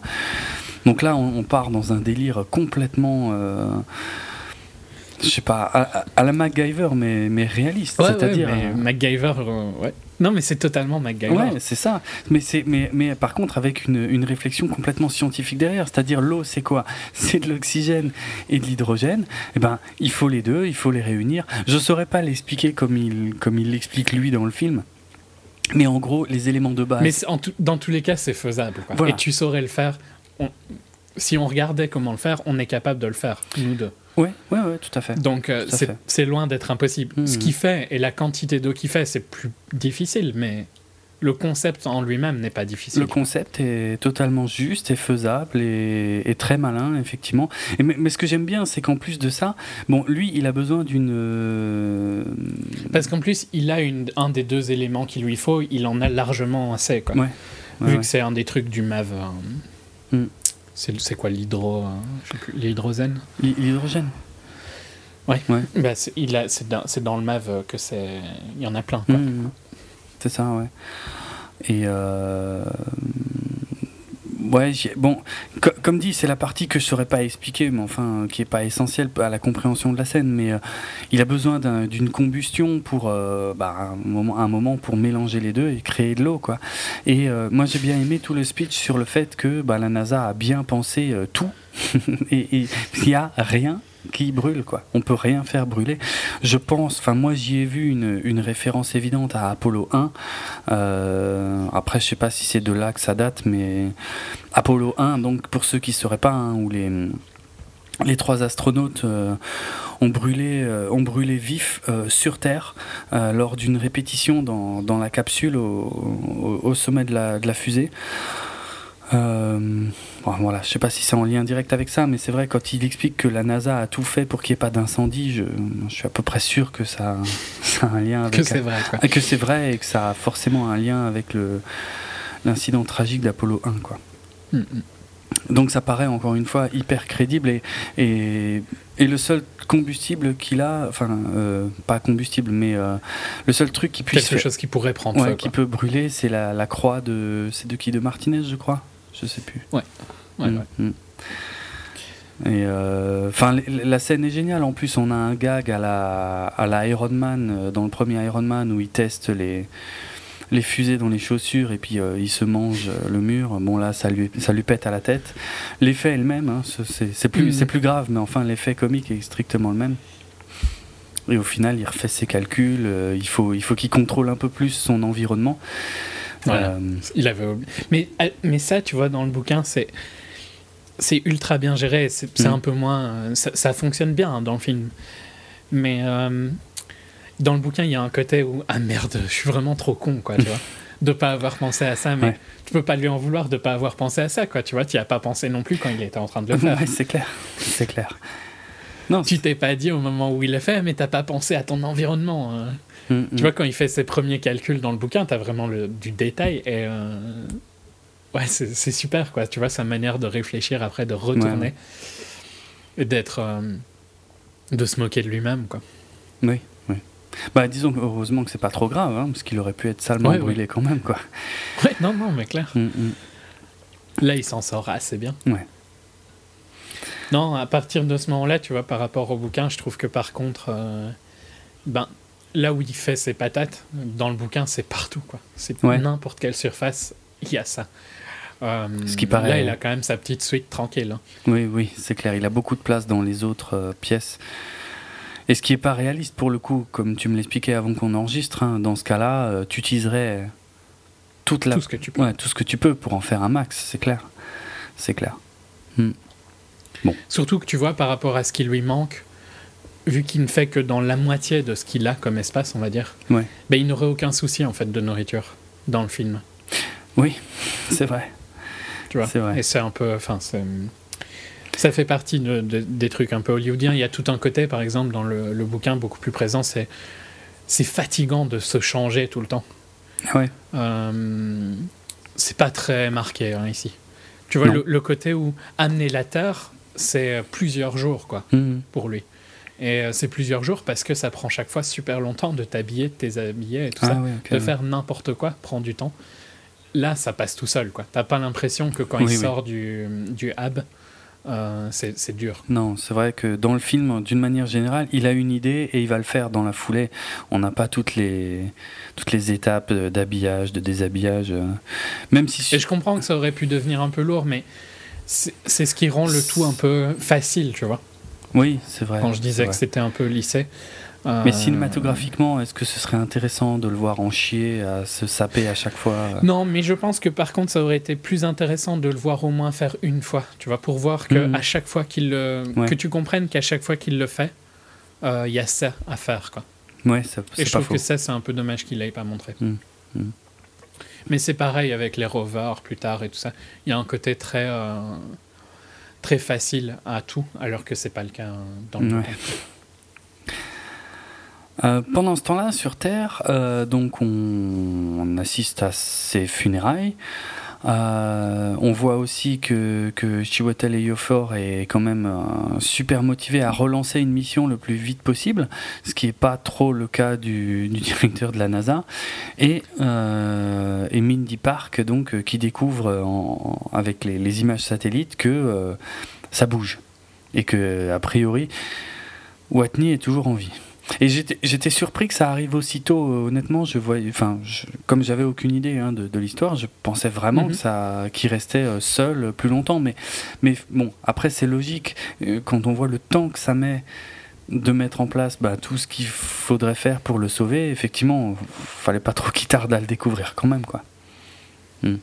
Ouais, ouais. Non, mais puis, puis c'est logique qu'ils voient des images satellites de là Oui, où euh, oui. ils étaient. hein. Oui, j'y pensais hein, Donc, euh, avant qu'on voit ça dans le film. Je me disais, mais peut-être en regardant la surface, ils vont, ils, vont- ils vont le voir ou ils vont, ouais, ils vont voir que ça bouge, quoi. Mm. Ouais, effectivement, c'est le, c'est le cas. Euh, Mm. on a euh, donc Watney qui commence à lui à réfléchir à un plan autre que juste euh, survivre. C'est euh, Oui, parce que en dehors de survivre, il doit aussi aller sur le site d'Ares 4. c'est ça euh, qui se trouve à 3200 bornes de là où il est. Euh, Ce qui est pas rien dans des rovers qui font genre euh, 20 bornes par jour avant d'être déchargés. C'est clair. Et euh, ouais, alors bon, moi j'ai juste un problème avec RS4, euh, un, un truc qui n'est jamais expliqué dans le film. Peut-être que j'ai cherché trop loin, mais en fait, euh, on ne découvre, enfin, moi je n'ai découvert qu'à la fin du film que le, VAM d'RS4, il est déjà là en fait. Parce que moi je me demandais avec quoi il allait quitter la surface. Euh, si tu veux, pour moi, là, euh, on est encore assez tôt dans le film. Quand il dit qu'il veut aller sur le site euh, où arrivera Ares 4, bah, c'est juste pour être au même endroit. Mais je ne savais pas qu'il y avait déjà une infrastructure. Et ce qui pour moi pose un problème, c'est je ne comprends pas comment il peut y a déjà y avoir un VAM là-bas. Qui a mis un VAM là-bas La NASA. Oui, mais, mais comment Non, mais mais c'est pas- mais c'est euh, pas expliqué dans le dans le film parce que Ah non. ça m'a paru logique mais Enfin, je crois en gros ils, ils envoient les trucs en avance quoi. Ah, ça a juste été déposé. Ok, c'est pas une équipe euh, sur Mars qui a non été non le- c'est juste euh, Ouais. ils envoient tout ce qui est euh, matériel Mhm. et ressources avant d'envoyer les humains Bon. Parce que, pour la raison que je disais au début, parce que c'est plus facile d'envoyer un, dro- un drone ou n'importe quoi de matériel et de. pas d'humain, quoi, Mhm. euh, que d'envoyer des humains. Parce que tu dois beaucoup plus contrôler leur descente. Oui, bien sûr, humain. bien sûr, c'est vrai. Bon, c'est Donc, euh, c'est peut-être, je- euh, Je sais pas si c'est dit dans le film ou pas, franchement, je, je, je sais plus. Mais euh, il y a tout un discours de Watney à un moment sur le fait que la NASA a compris qu'une des manières d'aller sur Mars, c'est justement de, de faire ça, tu vois, de séparer tes envois, quoi. D'envoyer le plus possible avant que tu envoies les humains. Pour que eux vraiment n'aient que le minimum avec eux, quoi, globalement. Mhm. Ok. Bon, c'est peut-être dit dans le film, hein, honnêtement, mais j'avais, j'ai peut-être pas fait le lien euh, avec ça. Enfin, à la fin, j'étais vraiment surpris et, mm, que le VAM soit là, mais ok, ouais, bon, vu comme ça, c'est, c'est tout à fait logique. Ok. Euh, bon, en tout cas, il, euh, il fait des tests. En fait, chaque jour, il essaie d'aller un peu plus loin avec les, avec les rovers. Euh, Il les modifie un peu, il prend des, des solar panels et tout ça. Voilà. Il prend la ba- les batteries du deuxième rover. Mm, mm. Et il coupe à un moment le. On va pas dire la clim, mais enfin le, le chauffage Le du, chauffage. du rover. Euh, et ça, bon, il paraît que c'est un peu. C'est pas totalement crédible, on va dire, parce qu'il fait quand même moins 60 sur. euh, moins 62, je crois, sur euh, Mars. Et, euh, et euh, il refroidirait beaucoup, beaucoup trop vite, en fait, euh, s'il faisait vraiment ça, quoi. On sent qu'il a froid hein, dans le film, mais il pourrait Mhm. pas. euh, Il pourrait pas survivre. Ouais, il pourrait pas, il pourrait pas le faire très longtemps, quoi. Oui, mais pour moi, il le fait pas très longtemps. Mais bon, enfin. Que là, on a. En gros, ouais. tu, tu comprends assez vite que de toute façon, il ne saurait pas le faire. C'est pas, il ne te laisse pas dans le doute que c'est possible de le faire. Oui, oui. Mm. Donc, je sais pas, ça m'a pas choqué. Euh, de toute façon, ça sert à aller chercher le le plutonium. Oh, je sais plus. crois aussi. tu me mets un doute parce qu'il a beaucoup été question de plutonium ces derniers jours avec d'autres Oui, films. voilà. C'est peut-être pour ça que j'ai Euh, bon, en tout cas du. euh, une matière radioactive, on va dire. Voilà, ouais. Qui va lui servir. Ah, J'aime bien dans le film, euh, c'est très drôle, hein, tout le speech qu'il fait, Mhm. c'est genre euh, ce truc-là, on a- on l'a exprès mis loin et enterré pour que surtout personne n'y touche parce que c'est super dangereux. Mais genre, euh, moi, moi j'en ai besoin, quoi. J'ai besoin de, de l'énergie qu'il peut produire, j'ai besoin de. Ben, il en a besoin principalement pour le chauffage en plus. Ouais, pour se chauffer en plus, oui, oui, bien sûr. ouais.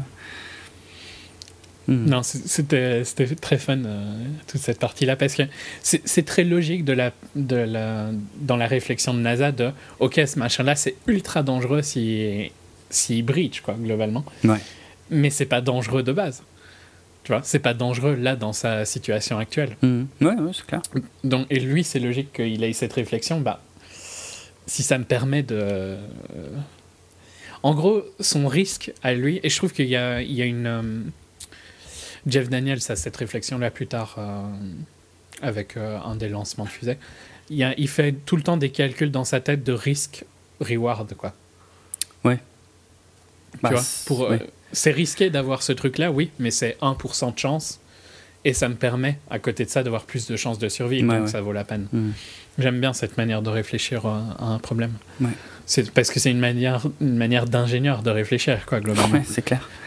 C'est clair. Euh, bah tiens, un autre truc un peu technique, c'est que les, les jours en fait sont comptés en, en jours martiens, donc en, en sol, En sol. dans le film. Euh, donc il faut savoir qu'une journée sur Mars, c'est pas beaucoup plus longue qu'une journée sur Terre, hein, c'est euh, 24 heures et 39 minutes. Euh, donc euh, c'est ce qui c'est une des choses d'ailleurs qui, fait euh, que on, pense que bah, des hommes pourraient pourraient évoluer sur Mars voilà sans trop souffrir de, de décalage complet physiologique de choses comme ça par contre, ce qui est beaucoup plus long, c'est les années martiennes, hein, euh, parce que euh, bah, Mars étant plus éloigné du Soleil que la Terre, euh, elle met, je crois, j'ai plus le chiffre sous les yeux, mais je crois que c'était 668 sols à faire, non, ou 60 668 jours, mais maintenant je sais plus, mélange les pinceaux. Bon, je crois que c'était 668 sols à faire une révolution complète autour du Soleil, donc une année sur Mars, c'est ouais, c'est c'est entre un an et demi et deux ans sur Terre. Mm. Euh, je parle uniquement en termes de révolution, je parle pas de, de relativité du temps comme il peut y en avoir dans, dans Interstellar, hein, ça c'est encore autre chose. Euh, mais ouais, c'est bien que ce soit compté en, en sol. sol, quoi, ouais. C'est, on, on prend la, comme base euh, Watney et pas, euh, et pas la Terre. Et pas la Terre. Mm. Bon, la Terre qui commence à préparer, on les voit donner une conférence de presse euh, et commencer à faire les calculs. C'est 686 jours, point 98 jours, hein, une année martienne. Ok, donc des, en jour, euh, en jour terrestre. En jours terrestres. Ouais, Et ça fait 668.59 euh, sol. Sol, ah voilà, je, ok, ça je m'étais pas trompé. Merci. Euh, donc ouais, il commence à faire les calculs en mois et tout ça. De, puis bon, on sent que ça va être, ça va être compliqué et le. Je sais pas si déjà là, en fait, ils en sont à, à se dire qu'ils vont d'abord lui envoyer des, des vivres avant de venir le chercher. Je crois hein, qu'ils bossent assez Bah, tôt. ils réfléchissent dans tous les cas, je dirais, à multiples solutions, quoi, Oui, dès oui. le début. Oui, c'est ça, oui, en gros. En gros. Et pendant ce temps-là, lui, euh, Watney, euh, con- continue à faire ses calculs euh, bah, jusqu'au jour où voilà, on, on voit qu'il a une idée. Parce que, en, Mm. en gros, son, son, son truc là d'aller jusqu'au point d'atterrissage de, de Ares 4 euh, avec les rovers, c'est mort. Enfin, c'est- marrant parce que c'est mort pour l'instant, mais. C'est pas mort, hein. Globalement, pour moi, il, il n'abandonne jamais. Enfin, non, je trouve pas que mort ce soit Dans, juste. bah, dans le film, euh, il en est plus du tout question. euh. il part sur complètement autre chose à, à ce moment-là. hein. Il part sur autre chose, mais c'est, ça reste quand même le truc qui va devoir trouver une solution, tu vois. C'est juste que c'est pas une solution qui est importante maintenant, dans le sens où il a du temps pour, euh, dans tous les cas, tu vois. Mhm. C'est pas. C'est, pareil, c'est, dans sa manière de réfléchir, mais c'est pas le problème qui, est, qui pose problème maintenant, tu vois. Donc on peut le mettre à l'écart et on Mm. y reviendra. Mm. Mais dans tous les cas, il faudra bien qu'il, qu'il aille chez Aresfort. Oui. Enfin, il va non, devoir trouver une Non, solution, tu honnêtement, vois. moi je suis pas d'accord parce que ça ne redevient important qu'à la fin. Mais à partir du moment où il arrive à communiquer avec la Terre, on y est bientôt, mais pas encore. euh, tant qu'il n'arrive pas à, communi- à communiquer avec la Terre, il, il ne sait pas que la Terre est au courant qu'il est en vie. Donc il a besoin d'être sur le point d'atterrissage de- d'Ares 4. Mais quand il arrive à communiquer, là c'est bon, il a plus besoin d'aller exprès à Ares 4 au moment où Ares 4 arrive pour être récupéré. Et c'est seulement à la fin où ils se rendent compte que, enfin, on expliquera, mais quand le plan en fait euh, implique le fait que hum, qu'Hermès euh, et, et son équipage ne, ne, ne, ne se posent absolument pas sur Mars, que là, il a de nouveau besoin de du VAM. Je sais pas, c'est 4. peut-être le fait d'avoir lu le livre, tu vois, mais pour moi, aller à Aresfort restait euh, un des. Un des objectifs. euh, Ouais, parce que même s'il avait des vivres, euh, il fallait quand même bien que. En gros, c'est pas, c'est pas possible pour Mars, pour, euh, pour aller à la mission d'Ares 4, qui serait la prochaine, tu vois. Mm. Ils peuvent lui envoyer des vivres où il a envie. Mais pour sortir de Mars, il faut quand même aller chez Ares 4. ouais, sauf si les autres atterrissent. Oui, mais. Justement, le truc, le MAV, il sert à redécoller de Mars. Et il est. Il est là, ouais. Il aurait fallu qu'il lance un nouveau, mar- un nouveau MAV et tout ça, et ça, ça prendrait beaucoup plus de temps. Mm. Euh, donc globalement, il fallait aller sur Ares 4. Après, peut-être que dans une autre situation où Ares 4 aurait été plus loin, mais il est tout près justement parce que je pense qu'il il a une distance réaliste, tu vois. Mhm. Euh, ça, ça reste un bouquin, quoi. C'est pas un- une histoire vraie. Donc euh, la distance qu'il a mis, c'est une distance qu'il voulait faire, quoi. C'est Ouais. pas.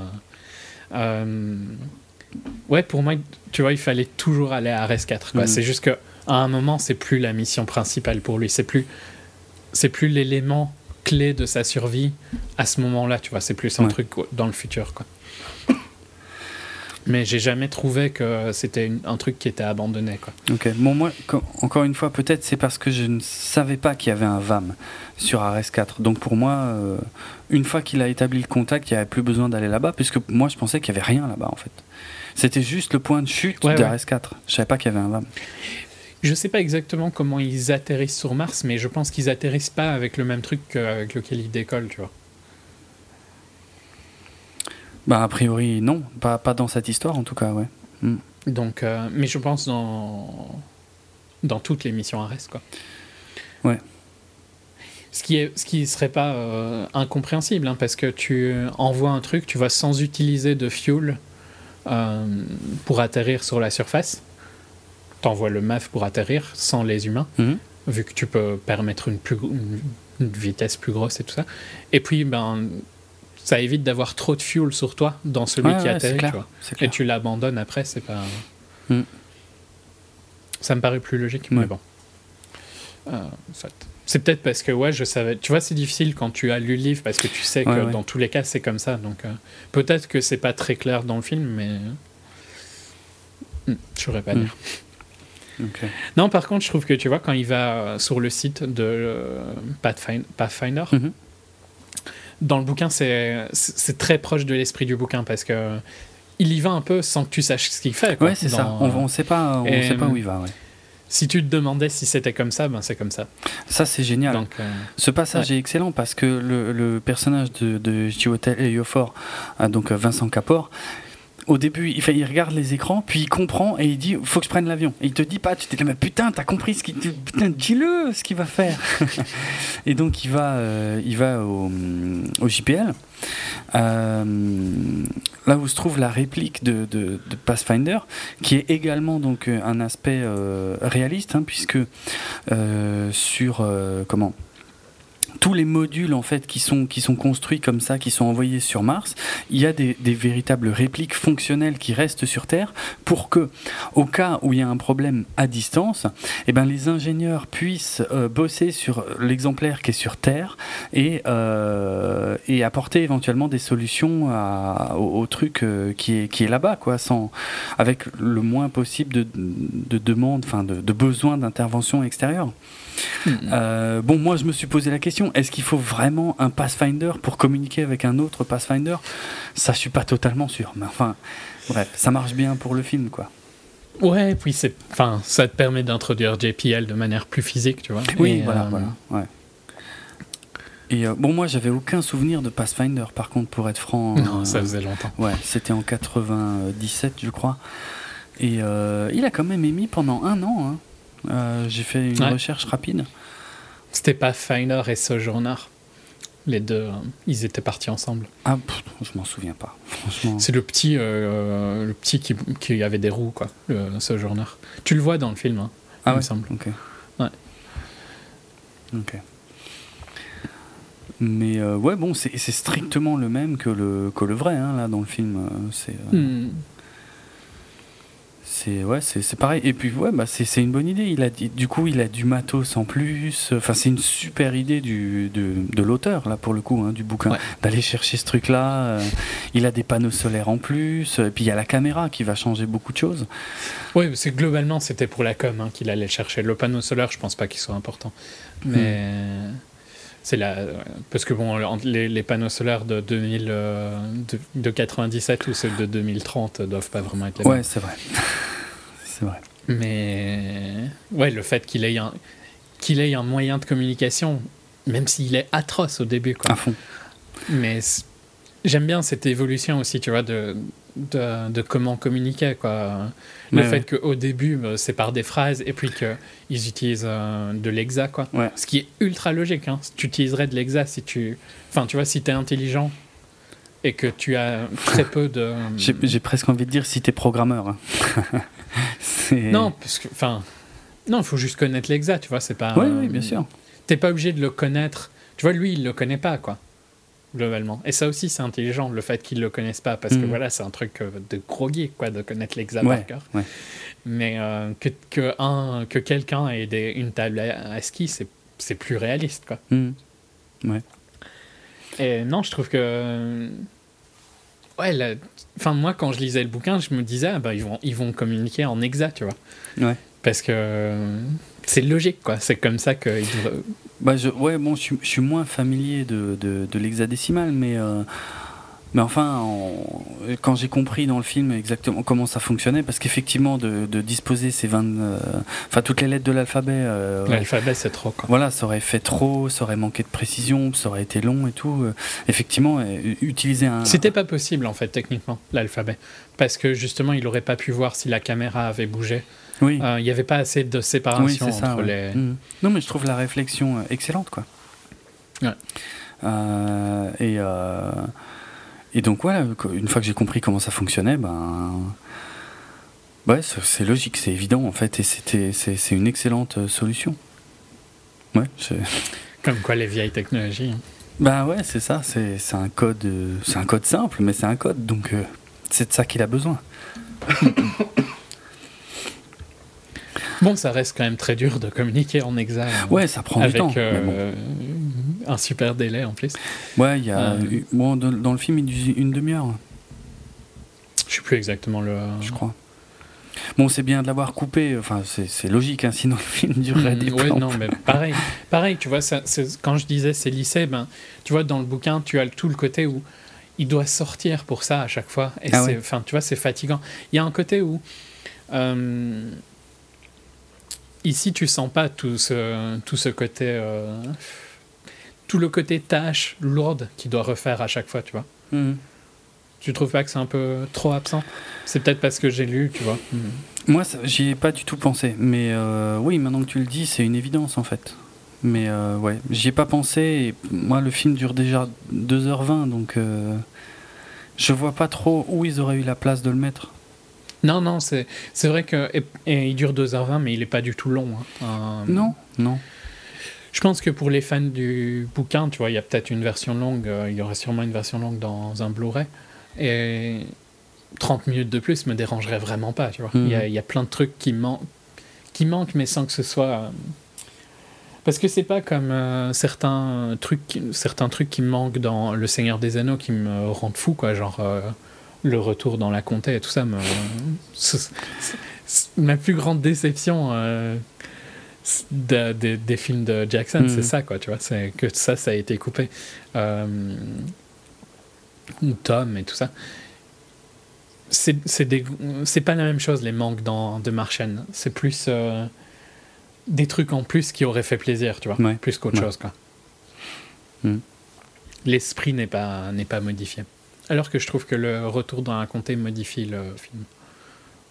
Mais bon, Bon, c'est un autre euh, un autre débat. ouais. Euh, Euh, oui, puis bon, le fait, en tout cas, que la NASA ou, ou- ou JPL lui envoie enfin, les modifications du code source du programme du rover pour qu'il puisse communiquer par, euh, on va dire, par texto, en gros, euh, ça, en réalité, ça prendrait un temps hallucinant, quoi. Mais par contre, l'idée, l'idée est absolument géniale. Euh, Ouais, bah c'est pas- ça prendrait pas spécialement. Enfin, c'est pas irréaliste à mort, hein, parce que non, bah, j'ai pas dit ça. hein. quand tu codes des trucs, tu vois, euh, des trucs comme, comme des rovers et tout ça, ou des robots en général, euh, tu codes pas du tout de la même manière que quand tu codes un programme ou un jeu vidéo. Hmm. Tu codes beaucoup plus. En fait, tu dois faire attention à ce que ton code soit très très très très court. Ouais, Euh. J'avais j'avais discuté avec un mec qui programmait en robotique et justement, il programme dans des langages assez simples, tu vois, de Ouais. bas niveau, genre. euh, et de bas niveau, c'est. Bas niveau sous-entend compliqué en programmation. Mhm. Donc du C et tout ça.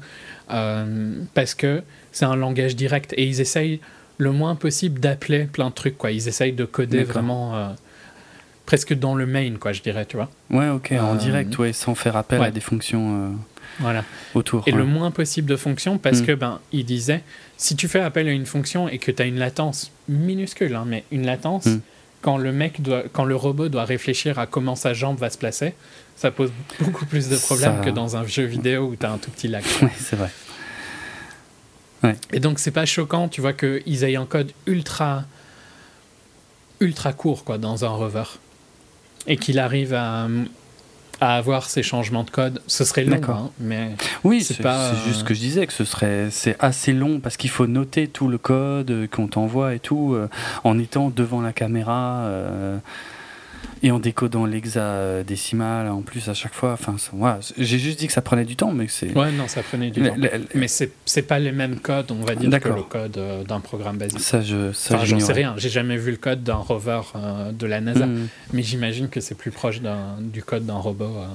Non, mais c'est vrai, c'est vrai que c'est connu qu'ils utilisent euh, le plus possible des codes simples euh, pour euh, pouvoir les, les réparer s'il y a un problème. euh, et puis, pour, bah, plus c'est complexe, de toute façon, plus tu as de risques de bugs ou de choses comme ça. Donc, euh, c'est logique. bon, un des gros problèmes de programmation, c'est t'y retrouver dans ton code.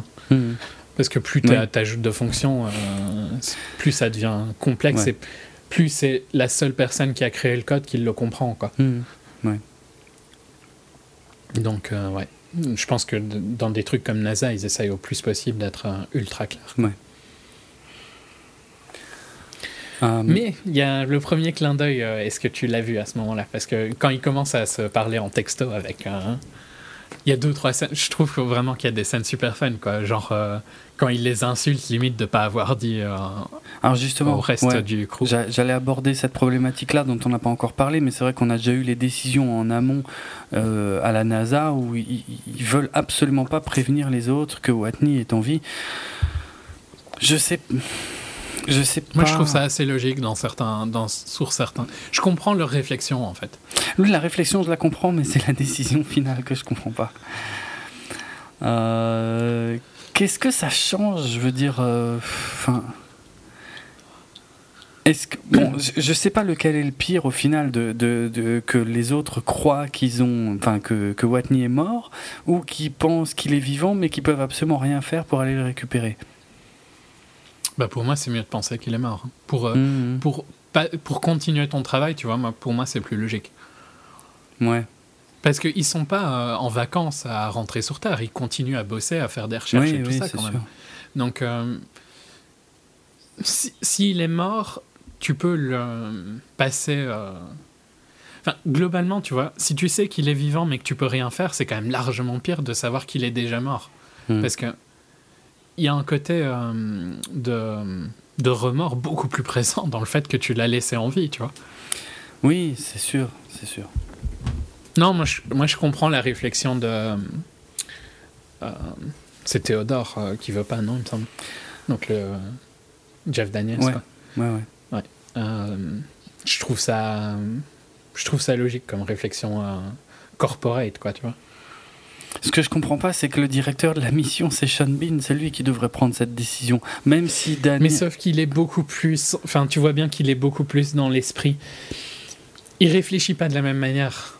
Mais, mais les deux manières de réfléchir sont valides, tu Ouais, vois. ouais. C'est juste qu'il y en a une qui est beaucoup plus euh, détachée, quoi. Hmm. Jeff Daniels s'est détaché de. C'est pas vraiment des êtres humains, quoi, pour lui, tu vois. C'est juste euh, des robots qui font une tâche et il se dit que s'il leur dit ça, euh, ils vont moins bien faire la tâche. Alors que Ouais, c'est vrai, quelque part. Mitch, il se dit que ben, c'est des humains, ils ont le droit de savoir ce qui est arrivé à leur Ouais, euh, ouais. coéquipier, quoi.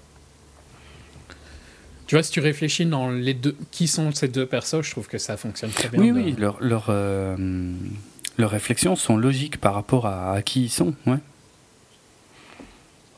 Non, c'est juste. et ouais. tu peux défendre les deux avis, tu. Oui, oui. Mais je trouve que la, la réflexion de Watney est excellente, quoi. Dites-leur, hein, qu'est-ce que vous foutez, quoi. Dites-leur. Bah, euh, ouais, what the fuck, quoi, euh, déjà.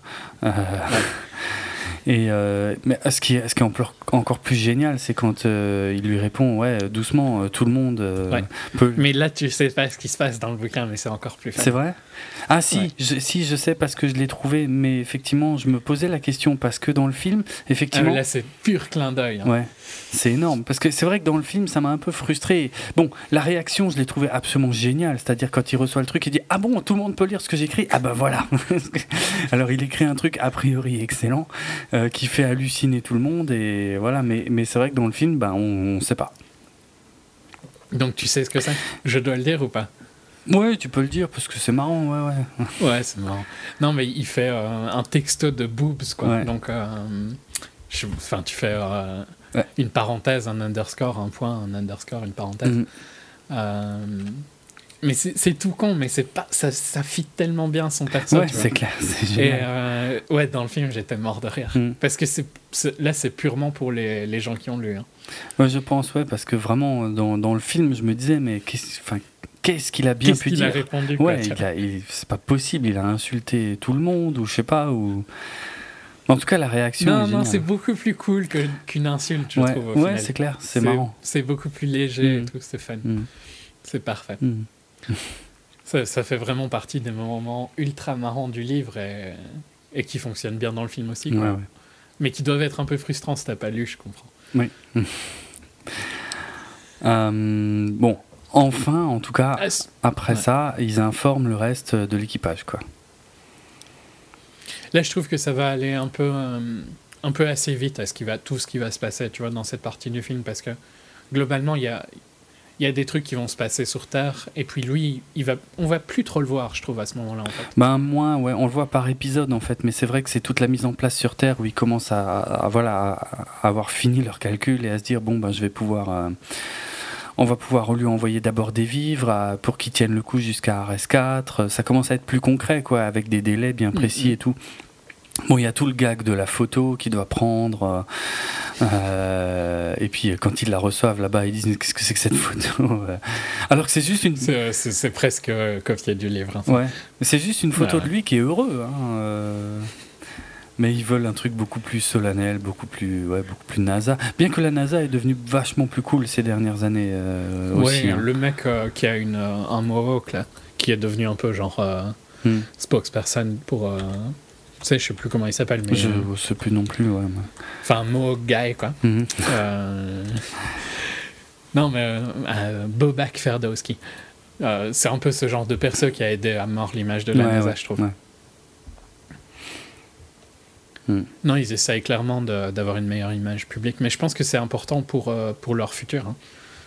Oui, clairement. pour, que ah oui, les, pour que les gens comprennent pourquoi Ah oui. euh, on dépense de l'argent dedans. Clairement, parce que. C'est pas euh, purement gentil, quoi. Non, non. c'est- Enfin, je pense que c'est pas une pas une asso- c'est pas un truc euh, que ce soit NASA ou JPL, ça reste des comment dire des compagnies. C'est pas vraiment des compagnies, tu vois, des entreprises Mhm.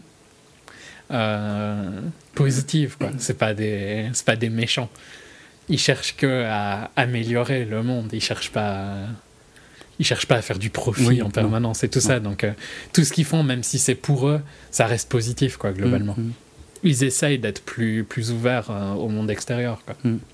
Mais oui, mais dans un monde en crise, ça reste difficile de convaincre le public de l'utilité de de mettre du pognon là, quoi. C'est ça leur. Non, euh, mais c'est pour ça que c'est important Ouais, ouais. euh, qu'ils le fassent. hein. Je suis d'accord. Euh, bon, on a quand même un, un événement euh, assez grave du côté de Watney, c'est l'explosion du, du SAS.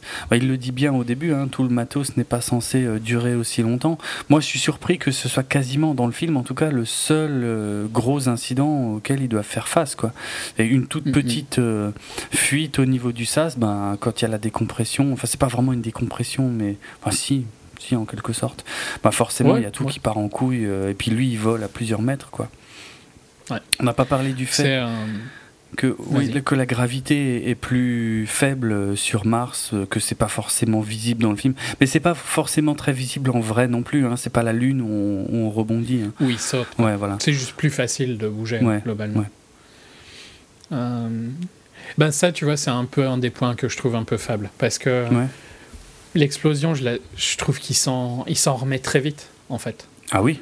Oui. Euh, Enfin, il y a le moment de stress avec le, le casque fissuré qui est, qui est assez Ouais. bien géré, hein, parce que putain, d'avoir la, la- tape, présence d'esprit, ça ouais, sert à tout. hein. Ouais, c'est clair. Franchement, euh, Bah, c'est la meilleure chose à faire, c'est du, du bon vieux tape, euh, ouais, voilà, mais euh, mais c'est marrant parce que je trouve pas qu'il y a trop de duct tape. Je sais pas s'il y en a en, en France. beaucoup moins. Mais c'est pas du... ici, euh, faut le trouver, quoi, tu vois, le Ouais, machin. ouais. Et pourtant, mais ça sert tellement à tout. Ouais, tu peux tout faire avec ça, c'est clair. Tu peux tout faire, Mm. franchement. Il y a plein d'épisodes de Mythbusters qui sont excellents où ils font tout avec du, Ah ouais. du duct tape. quoi. Ça m'étonne pas. Ils font un bateau et tout. Non, franchement, Mm. tu peux quasiment tout faire avec du duct tape. Et j'aime bien que ce soit. Et ce ce serait même pas. Je suis sûr que dans les trucs de la NASA, quand ils vont en mission, il y a du duct tape. quoi. Ouais, il y a moyen. Parce Ouais, que ouais, ça sert trop. Bah C'est, clair. euh, c'est clair. Non, mais ce que je voulais dire par rapport à l'explosion, c'est que euh, globalement, ok, il a perdu ses ressources, mais le hub, il est pas trop touché, tu vois. Non, Parce que dans le bouquin, c'est un truc euh, qui, qui est gonflé, quoi. Donc, euh, il est plat, quoi, quand il sort. ah ouais.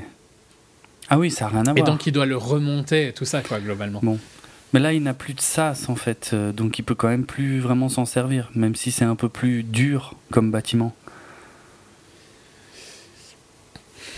Ouais, c'est ça qui est un peu bizarre, parce qu'il s'en il s'en sert hein, dans le... Mais il s'en resserre après, quand même. Parce Ah qu'il il construit quelque chose. Quoi, il vit dans le rover, après, dans le film? Il- bah, dans le film, il y a deux. Attends, y a ma- deux sas, maintenant hein. j'ai un doute. Ouais, dans le film, pour moi, il y a deux sas. et ouais. il- il y a deux sas et euh, il, euh, il couvre un des deux sas avec la feuille plastique, qui est Mhm. une des scènes que je trouve les plus intenses. Mais euh, globalement, son, son bâtiment en lui-même pas- n'est pas touché. Non, tu vois. non, non, c'est que la plantation. Alors que c'est beaucoup plus marqué dans, dans le bouquin, que c'est vraiment. euh, que sa maison est détruite, tu vois. ah en ouais, d'accord. Bon, ouais. Et euh, ici, je trouve pas que c'est aussi fort, quoi. Mhm. Il y a un côté où, au final, oui, quand il a remis sa feuille en plastique, et globalement, il fait la même chose dans le livre et dans le bouquin, c'est juste que il y a un côté où euh, il, fait, il, il fait beaucoup plus d'efforts dans le bouquin quoi, Ouais. pour, euh, pour reconstruire le truc. Hmm. Euh, mais bon, c'est sûr que c'est. Ouais, je- je- en fait, je trouve que c'est un moment qui aurait dû être plus intense dans le film. Je crois que c'est ça qui m'a déçu Ouais. un peu. C'est un moment qui aurait dû arriver à l'intensité d'Interstellar, tu vois, De la Mhm. scène d'Interstellar dont je parlais dans la partie avant. Mhm. Et c'est pas du tout le cas. Non. Tu t'es inquiet à un moment pour lui dans cette scène? Non, pas vraiment, parce que on est encore assez tôt dans le film pour, euh, pour pas se dire que tout est foutu, quoi. Je sais pas, ça marche beaucoup, beaucoup mieux dans le bouquin, cette. euh, Ouais. ouais. Il y a un côté euh, plus. euh, Ici, je trouve qu'il n'y a pas de désespoir, en fait. Non, il Alors que euh, c'est beaucoup plus présent dans le bouquin. Qui a...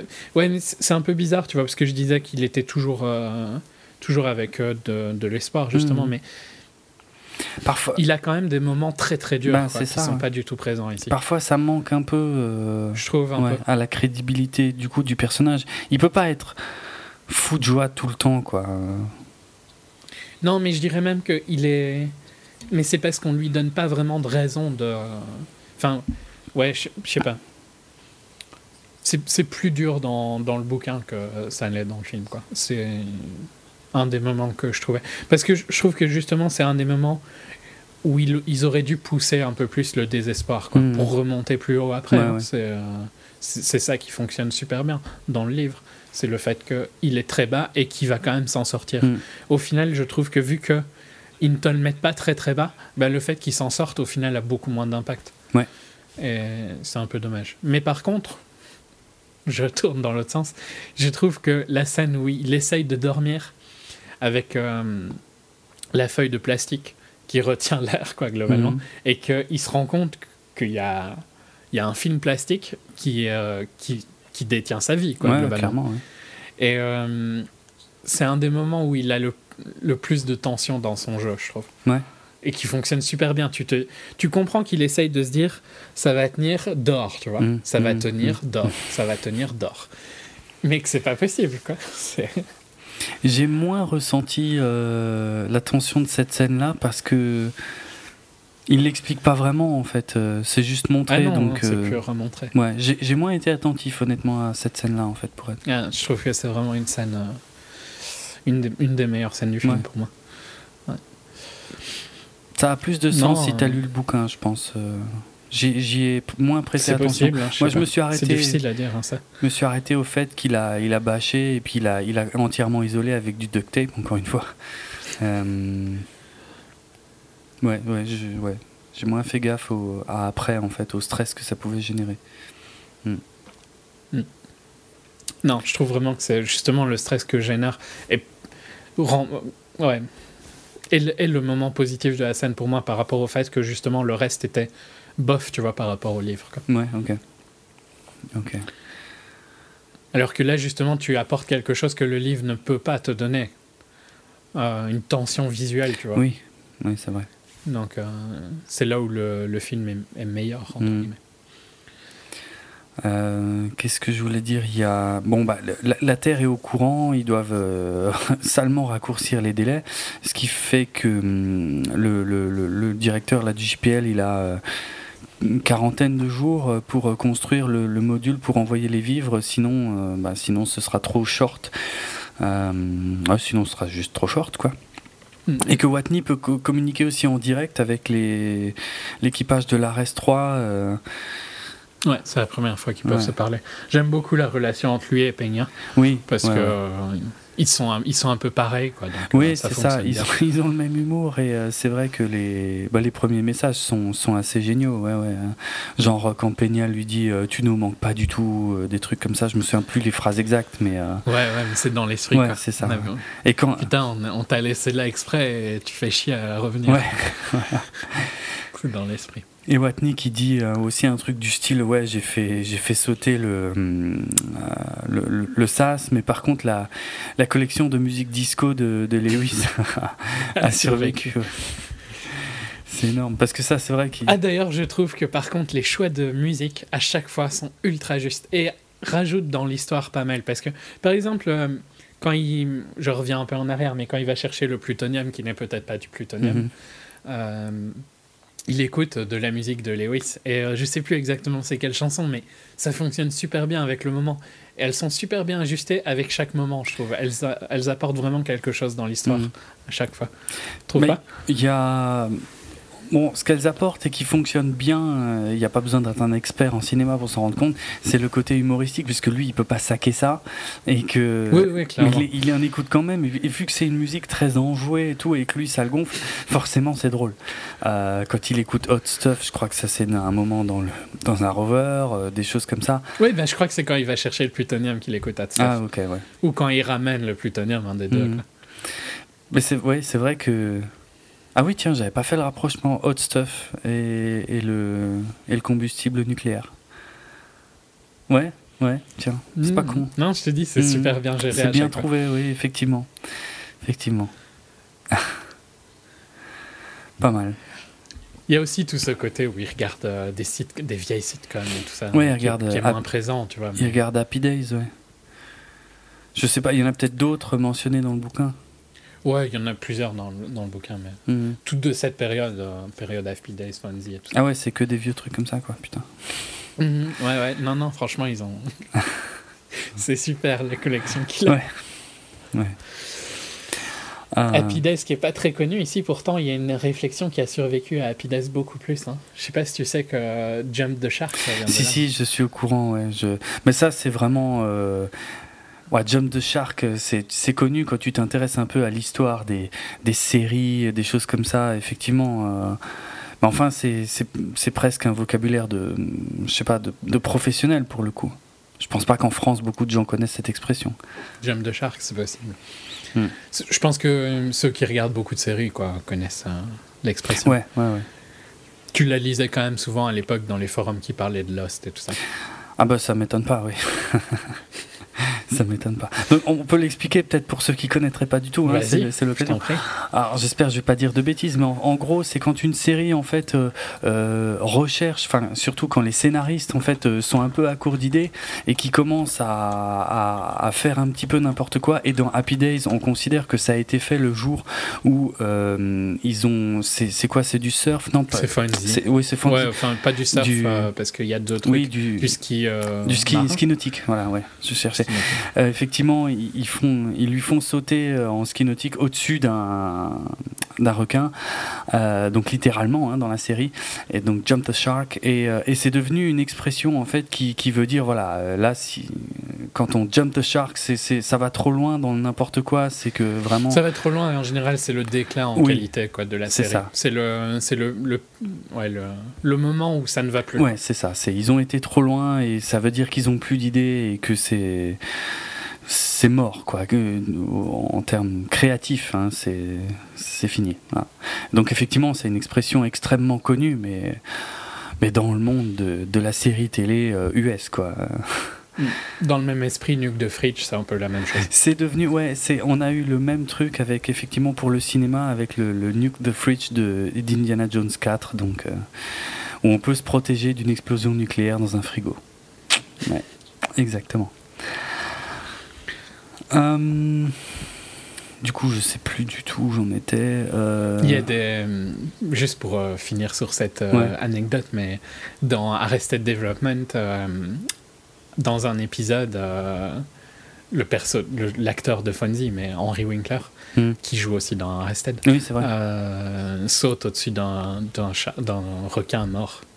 Et c'est une référence à ça, quoi. Ouais. Mais je sais pas si tu l'avais déjà tilté euh, Ah, je suis, quand tu regardais Arrested. ah, je suis pas sûr de l'avoir vu effectivement euh, à ce moment-là, parce que je m'en souviens pas. Donc il joue le- le- l'avocat. hein. Oui, oui, ça je me souviens. Barry. Il est complètement débile, mais oui, oui.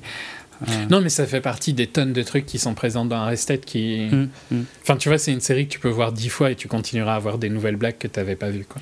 Ouais, ça doit être ça. Je l'ai vu qu'une fois. Oui, non, non, c'est clairement pas la première fois que tu vois tous les Mm. détails. Parce que c'est.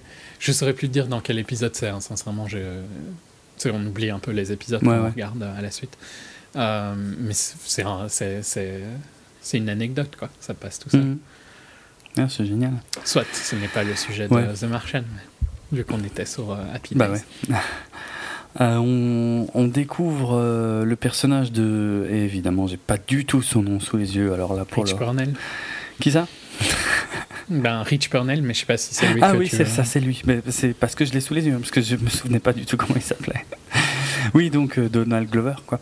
Euh, effectivement, on, a cette petite scène où, euh, où il s'excite d'un coup, on comprend pas pourquoi, mais euh, il, a des calculs à refaire et tout, et, et c'est là qu'il se casse la gueule à la fin du plan, qui doit, doit sortir de la pièce. Non, c'est peut-être, c'est peut-être dans la scène suivante où il doit, où il doit aller rencontrer quelqu'un. Bah, il doit aller à la NASA et il se vautre en sortant de la scène. Il, y a, il a deux, trois scènes qui sont quand même excellentes. Mm. Genre, il boit du café qui, à mon avis, n'était plus du café ou je ne sais pas quoi. Ouais. Il le recrache dans une poubelle avec. Ah oui, ça c'est énorme, c'est super Ouais, pratique. c'est vrai. exact. Exact. Non, puis bon, il a, il a la scène de Réunion, mais ça, on va la garder Ouais, parce qu'elle est trop ça, bien. c'est génial. Non, mais c'était juste pour dire que quand il se casse la gueule, en fait, quand il doit sortir du bureau et qu'il se, se casse la gueule, qui, qui est une scène qui est géniale, où tout le monde éclate de rire, forcément, et ben il s'est vraiment cassé la gueule et c'était la, la, la première prise de la scène, en fait, et c'était pas du tout prévu. Et, euh, mais comme il l'a bien euh, joué dans la continuité, et ils l'ont gardé. Ils ont enchaîné. Mm. Ouais, non, entre temps, en fait, on en- c'est vrai qu'on n'est pas encore là parce qu'il y a la NASA qui envoie, en fait, euh, d'abord la, la navette avec les vivres. Navette qui explose Mm. euh, peu de temps après le décollage. Et c'est vrai que ça m'a énervé dans le film parce que la navette décolle et j'ai trouvé qu'ils sont, ils sont fous de joie hyper vite, en fait. Et euh, ça m'a ça m'a gonflé parce que voilà. Mais c'est vrai qu'on a zappé aussi le fait que j'en parlais plus tôt, mais le- la réflexion de, euh, de Théodore sur le fait que c'est quoi les risques de pas de pas faire les pré-checks, tu vois, globalement, Ouais. pour oui, euh, vrai. résumer. oui, oui. Et euh, il laisse toute cette réflexion euh, que je disais au début, que je trouve logique, tu vois. Si ça te permet de gagner le temps qui permet Mhm. à Marc de survivre et que tu as une toute petite chance que ça ne marche pas, mais évidemment, ça marche pas. Et j'aime bien le- la raison pourquoi ça marche pas, tu vois. Je trouve que c'est- c'est là où la force d'Andy War, je trouve, c'est que il écrit des trucs auxquels ah c'est super con, bah oui on aurait dû vérifier ça, mais sur le moment tu comprends qu'ils n'aillent pas vérifier ça. Bien sûr, bien sûr. Puis c'est pas, euh, enfin j'allais dire c'est pas une science exacte. Si, c'est assez précis, mais euh, malgré ça, encore aujourd'hui, il y a des décollages qui se passent mal. Donc euh, Ouais, bien sûr. Mais euh, tu vois, le fait qu'ils aient oublié de compter euh, ce que la bouffe allait avoir comme impact, quoi, pour faire pas très scientifique, mm, euh, c'est pas étonnant en soi, parce qu'ils se disaient juste que c'était euh, que ça allait pas bouger, quoi. mm. Mais vu qu'ils l'ont mis sous cette forme-là, ça bouge et donc ça pose problème.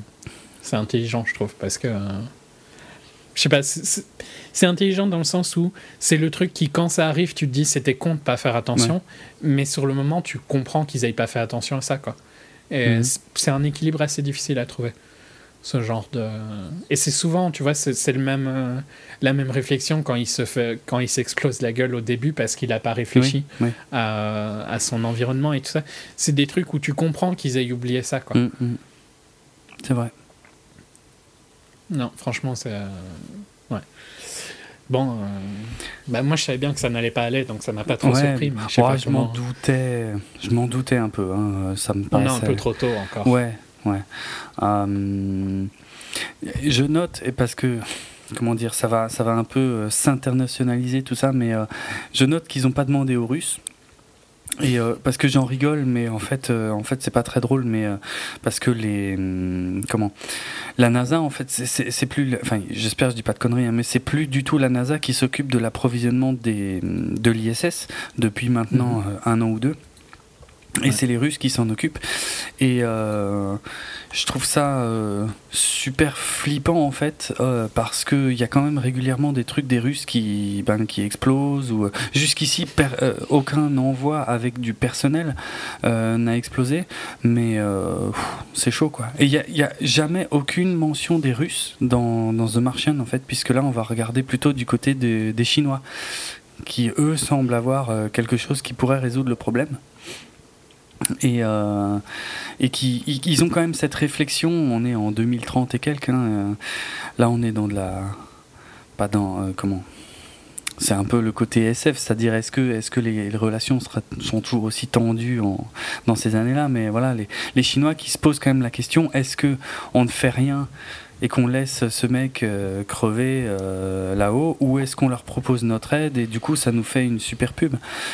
Et en plus, Plus d'une super pub, mais c'est un peu moins marqué. Mais si tu fais attention dans l'épilogue, je sais, c'est pas que une super. Ok. oui, je, je sais, C'est aussi un accord. quoi. voilà, il y a un accord avec euh, pour en- envoyer euh, envoyer des Chinois sur les missions Ares. euh, qui n'est pas qui n'est pas expliqué dans le film mais qui est expliqué dans le bouquin si j'ai bien suivi Ouais. Ouais. Mm. D'ailleurs, j'aime bien le directeur du, du, du JPL qui dit Ouais, il y a mon oncle qui m'a envoyé, euh, je sais plus comment il dit ça, mais qui m'a envoyé des infos ou une idée, euh, bref, parce qu'il est, euh, parce qu'il est asiatique. Euh, bon, et puis il y a, comment il s'appelait? Rich, ouais, Rich, qui. qui- Steely-eyed Missile Man. Non, mais continue. ah, Je te ouais. coupe euh, qui, euh, qui arrive donc à la NASA pour présenter son, son idée donc au sein d'une réunion secrète. Donc le, le conseil d'Elrond. Là, j'étais tout seul à être mort de rire, mais j'étais déçu, franchement. ben pareil, je, je me demandais si tout le monde se rendait compte que Sean Bean était dans la scène parce que moi ça je trouvais ça énorme. Et puis le, le fait que, enfin, en fait, est-ce que la majorité du public est du côté de, de Rich qui a eu cette idée-là, ou est-ce que la majorité des publics est plutôt du côté de Kristen Wiig qui se demande ce que ça veut dire en fait?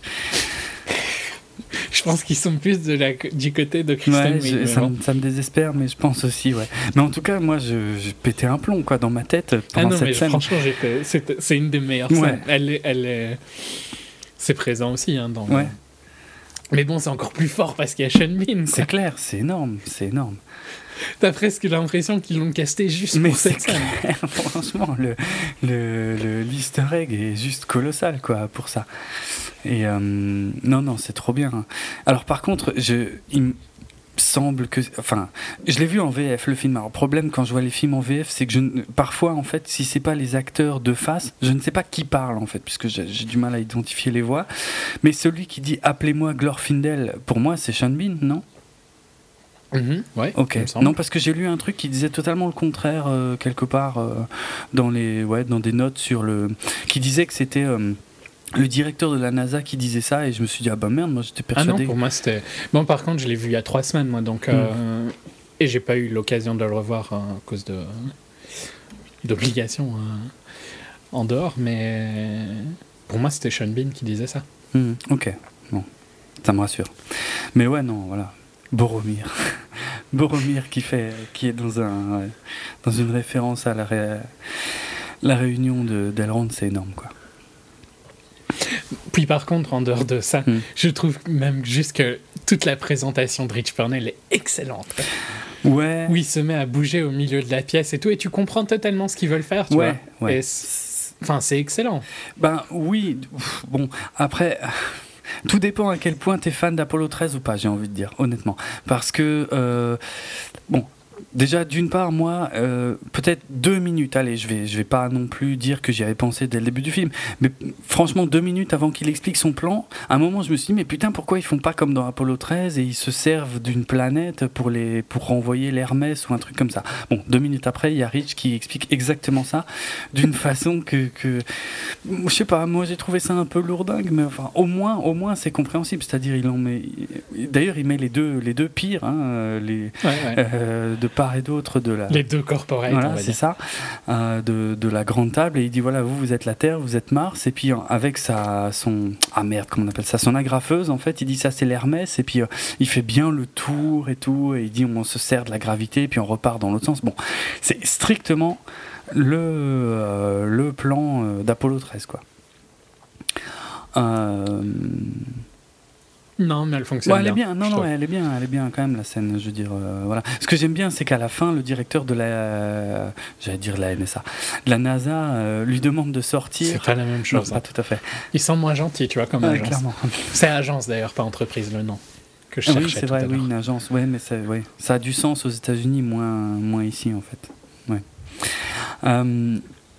Ouais, il, il lui demande de sortir et puis il remet le stylo dans sa poche. Enfin bref, c'est le, le, le, le- le choc des cultures entre les deux personnages fonctionne euh, à mort quoi. Euh, et puis avec Kristen Wiig aussi, ça marche aussi puisqu'elle Oui, le truc qui est excellent aussi, c'est genre, euh, à un moment, il dit à Rich Purnell, lui dit, mais vous êtes qui? Et il lui répond, euh, le directeur Ah, de la NASA, ça c'est énorme. avec un ton ultra Ouais, ouais. condescendant. C'est énorme, c'est clair. Hmm, genre, tu sais même pas qu'il chie petit con. Ouais. c'est clair. Il est très Jeff Daniels à ce moment-là. Oui, oui. Non, mais la scène est bien. Après, euh, bon, non, non, si c'est bien. C'est c'est bien expliqué. Je veux dire, tout le monde, euh, comme ça, tout le monde comprend. Je, je suppose. Ouais, et puis elle est pas en, en, en excès d'exposition, Non, quoi, je trouve. Est- C'est vrai. Hmm. Et donc là, on arrive à une, à une réflexion à la euh, Soldat Ryan. C'est-à-dire, Ouais. est-ce que on prend le risque de sacrifier un équipage pour aller chercher un seul gars? Euh, Et surtout, est-ce qu'on leur en donne l'ordre ou est-ce qu'on les laisse décider Surtout qu'ils ont, ils ont quand même deux possibilités Oui, à ce moment-là. Oui, oui. Parce qu'ils ont la possibilité. euh, Enfin, ouais, ils ont deux possibilités tout court. Oui. quoi. Mais ils peuvent en choisir qu'une des deux. Ouais, c'est ça. C'est ça. Euh, voilà, soit, soit ils laissent les Chinois envoyer les, les vivres et donc on continue de se baser sur euh, Ares 4. Soit on profite effectivement du lanceur des Chinois pour mettre les vivres sur l'Hermès, pour euh, aller, euh, pour permettre à l'Hermès de repartir dans l'autre sens, donc grâce à euh, la théorie Apollo 13 La gravité. la gravité de la Terre pour, pour faire demi-tour et, euh, et aller chercher Watney. Ce qui pose un autre problème après, puisqu'il faudra récupérer Watney. euh, en- Une chose à la fois. Oui, c'est vrai, c'est vrai, ok. Et, euh, mais bref, ouais, le questionnement Soldat Ryan, je l'ai trouvé. En euh, gros, est-ce que tu resupply Watney ou est-ce que tu resupply Hermès Ouais, c'est ça. C'est le choix qu'ils doivent faire. Mm. Et c'est vrai que c'est plus, il y, a- il y a beaucoup plus d'étapes à risque euh, dans le fait de renvoyer l'Hermès que dans le fait de, de jouer euh, un truc un peu plus patient, quoi. Par contre, tu as plus de marge avec le temps. Oui. Parce que pour resupply à Watney, c'est plus long Oui. que pour resupply Hermès. D'ailleurs, euh, j'y pense maintenant, mais il y a plusieurs passages du film où je me suis demandé, euh, de, bouffer des patates tout le temps, tout le temps, tous les jours pendant des années. Mais quand tu l'as fait à la Vicodine, je sais pas comment c'est Ah oui, c'est vrai qu'il met de la vicoline euh, quand il a plus de ketchup. Il y allait fort avec son ketchup aussi. Ouais, Franchement, moi je me des suis- tonnes. quand, Ouais, ouais. quand je me suis dit, mais t'as un stock infini de ketchup C'est clair, il en mettait vraiment beaucoup, quoi. Bon, par contre, ouais, enfin, bon, ça n'a pas grand chose à voir, la vicodine et le ketchup. Après, euh, enfin, tout dépend le rapport que tu as au ketchup, hein, mais, mais euh, ouais, bon, c'est marrant, c'est marrant. Non, mais autant je pense que manger des pommes de terre pendant 300 jours, déjà, ça doit être chiant, tu vois. Mm. Mais quand t'as plus rien comme assaisonnement, Ouais, ça doit vraiment être lourd. C'est clair. Bon, après, on dit ça, mais euh, les Irlandais, à l'époque, parce que j'y ai pensé pendant le film, hein, je me disais, euh, les Irlandais, voilà, quand, quand les Anglais ont coupé l'accès aux, aux côtes aux, aux Irlandais et qu'ils n'avaient plus que les patates pour se nourrir, ben, je pense qu'ils étaient déjà bien contents euh, d'avoir euh, ça et, et sans ketchup ou vicodine. Oui, non. Bon, ça c'est comme, voir. euh, de toute façon, euh, C'est ça reste un astronaute. Oui, oui, euh, il est là pour c'est survivre. incomparable. Mais, mais tu sens quand même quand il a plus de ketchup que c'est pas facile. hein. Ouais, c'est clair. Mais il a abusé sur le ketchup, hein, sans déconner. Il a abusé. Mais il y a tout, tout plein de trucs, par exemple, que euh, quand il a plus de café, il parle de, euh, de Marchanti. Et euh, en gros, euh, du Marchanti, c'est de l'eau, quoi. Ah, d'accord. Avec. Enfin, il a plein de blagues comme ça qui sautent, Ah euh, ouais. qui sont dans le, dans, le, dans le livre par rapport au fait qu'il Mm, commence à en avoir vraiment marre de sa bouffe et tout ça. mm. et de, de rien avoir. Quoi. Ouais. D'ailleurs, il y a tout un côté sur le fait que il ne vit pas de ça, hein. il vit de, de vitamines qu'il a largement, Ah bon? euh, largement en stock. Mais il vit de ça dans le sens où c'est important d'avoir. euh, Enfin, globalement, si tu manges des patates pendant 300 jours sans rien d'autre, je pense que tu es dans, mal en point. hein, quand- Oui, oui, c'est vrai que as des, tu dois avoir des grosses carences, oui, oui. Des grosses Ouais, carences. ouais. quoi. Alors que là, il a des com- il est, euh, c'est compensé par d'autres trucs. D'accord, oui, c'est vrai, ça paraît logique. Des compléments alimentaires, forcément, oui. oui. Exact. Euh, par contre, je trouve que, je sais pas si c'est avant ou après, maintenant je suis un peu perdu hein, par rapport au rythme du film, mais il y a une scène, j'ai trouvé que ça très très bien fait. Il y a une scène où il y a une ellipse et tu le vois et il l'a maigri à mort. Ils utilisent un body double quoi, à Ouais, ce moment-là. ouais. Et j'ai trouvé ça vraiment très juste parce que, hum, ouais, franchement, ils insistent pas dessus, mais c'est bien quoi. Et ça sent, tu, c'est un des rares moments où tu sens que c'est quand même pas facile ce qu'il est en train de vivre. Mhm. Non, c'est vrai. Et je le critique plein de fois, le fait que c'est trop facile ce qu'il montre. Donc c'est un des rares moments où euh, tu vois un peu de, de difficulté. Et je trouve que c'était une bonne manière de... Sans, sans trop le modifier lui, tu vois, sans trop le forcer à faire des trucs. euh, Mm. D'utiliser un body double comme ça, c'était pas mal, tu vois, vu que après il est de toute façon tout le temps dans des, dans des genres de Dans des combis. oui, ça se voit Euh, moins. ouais. Donc ça se voit pas, euh, c'était bien. Euh, a priori, Matt Damon avait dit à Ridley Scott qu'il voulait perdre du poids. Euh, et Ridley Scott lui a dit non, non, c'est bon, c'est- pas la peine.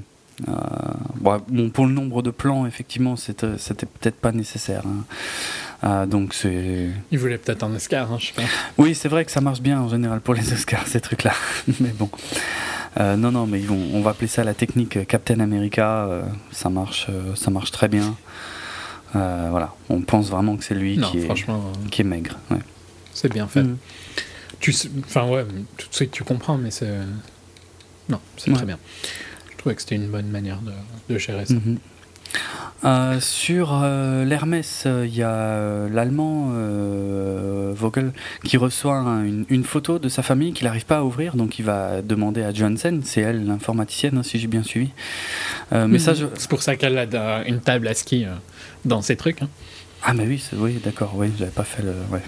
Moi je savais qu'elle était informaticienne par rapport à une des vidéos... C'est le CISOP quoi techniquement. Oui, oui, C'est le CISOP et le technicien du réacteur. D'accord.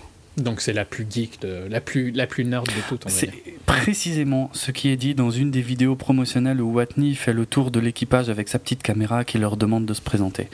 Où il la traite plus ou moins de, de nerd ou je sais plus quoi, ouais. Hmm.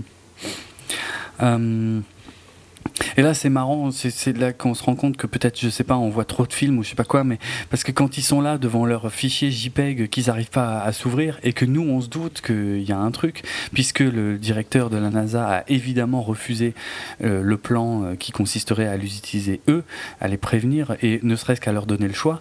Euh, bah voilà, pour moi, c'était inévitable tout de suite. hein, c'était ah mais oui, mais non, il y a un code, enfin c'est c'est en- c'est encrypté, ah, pas crypté, c'est chiffré. Euh, c'est forcément, c'est pas une vraie image, c'est un truc chiffré et tout machin. Bref. C'est vrai, hein, on- Mhm. c'est- je pense Ouais. qu'en situation euh, jamais de la vie, tu te dis c'est un truc chiffré quoi. C'est euh, c'est une image qui s'ouvre pas quoi. Ah, je sais pas, en fonction du, du code, tu vois. euh, je sais pas, Mm. je sais pas. Non, mais ça dépend de. le- Ouais, non. C'est vrai qu'en situation normale, tu te dirais juste, oh, c'est un truc qui a foiré, re- renvoie-moi Bah oui, machin, oui, quoi, tu je pense, ouais. clairement, clairement, mais bon. Donc voilà, ils ont leurs petits, euh, leurs petits conseils, leurs petites discussions. Et tu vois, c'est là que ça m'a gêné de ne pas bien les connaître, à part Martinez. euh, et Lewis, qui sont les deux les plus caractérisés finalement jusque-là, Mhm. euh, et, et quasiment en tout finalement pour le film, de pas bien les connaître, je, je savais pas en fait, j'avais Ouais, je savais pas qu'est-ce qu'ils allaient prendre comme décision, vu que je les connais pas, je connaissais pas leur rapport avec Watney. euh, je veux dire, on, on les voyait dans le début du film, mais là c'est déjà tellement loin que je m'en souvenais pas, quoi. Quand tu quand, quand t'as pas lu le bouquin, ouais. euh, voilà, c'est beaucoup plus difficile. Et euh, Mm, C'est difficile à dire, tu Ouais. vois, parce que moi, je me suis toujours dit que il y a un côté un peu euh, soldat dans un astronaute, dans le sens où ça reste, c'est pas militaire de la même manière, Mhm. tu vois, mais il y a un côté où, euh, bah si, ça reste quand même militaire comme manière de oui, fonctionner, oui. où tu suis calqué, des ordres ouais. et tu laisses Mhm. pas quelqu'un derrière, quoi. Ça, c'est une des bases de des bases du, du militaire, pour moi, le fait de pas laisser qu'un homme derrière. Ouais, mais c'est Un ouvert au femme. débat. C'est ouvert au débat. euh, C'est ouvert au débat parce qu'elle sait qu'elle fait quelque chose d'illégal dans tous les cas. Non, non, je Mais- parle pas de ça. Moi, maintenant, je parle dans, dans un contexte militaire. Ah. Un film comme justement euh, le, le soldat Ryan pose la question est-ce que ça vaut vraiment le coup d'envoyer des gens euh, se faire probablement tuer pour en sauver un pour le principe, pour l'image? Ah, mais ça, c'est un autre débat. Ah bah, c'est celui-là je- qui est Mais je intéressant. pense que. Oui, mais je pense que la majorité des militaires sont plus dans l'esprit de d'aider leur, euh, J'imagine, oui. leur coéquipier. Bien sûr. Parce que je pense que pour faire ça, tu vois, pour être à ce niveau-là, peut-être que c'est moins vrai quand tu es juste euh, un soldat de base, entre guillemets. Mm.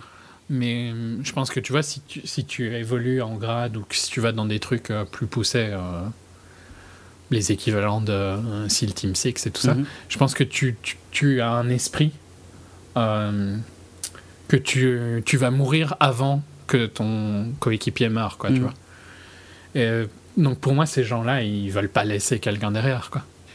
Même s'ils ont, même s'ils avaient que 10% de chance de survie, pour moi, ils tenteraient la mission. Mhm. C'est peut-être comme ça que je le vois. hein. Peut-être que c'est pas, euh, c'est pas obligé que tu le vois de la même manière. Et je dis pas que c'est logique d'un point de vue purement, euh, ben, d'un point de vue purement logique. En gros, si tu laisses à, à un PC faire la décision, il va te dire que non, il faut pas faire ça. Oui, ça c'est clair. Enfin, c'est oui, assez évident. ouais. Oui, c'est vraiment c'est humain en fait comme euh, Oui, c'est humain. comme décision. C'est de la même manière, tu vois, j'ai déjà eu cette discussion avec, euh, si on a des voitures, euh, c'est à la mode vu que Tesla a mis son mode Ah oui, autopilote, oui. mais si tu as des voitures, tu vois, à un moment, un PC, il y a, il y a une chance qu'un jour, ils doivent, euh, si, on a que des voitures euh, aut- Autonomes, autonomes, ouais. je sais pas, Ouais. Euh, imagine un crash et le PC doit prendre la décision de soit écraser trois piétons, par Mhm. exemple, ou te mettre en danger toi et peut-être ton enfant dans la voiture, Mhm. tu vois.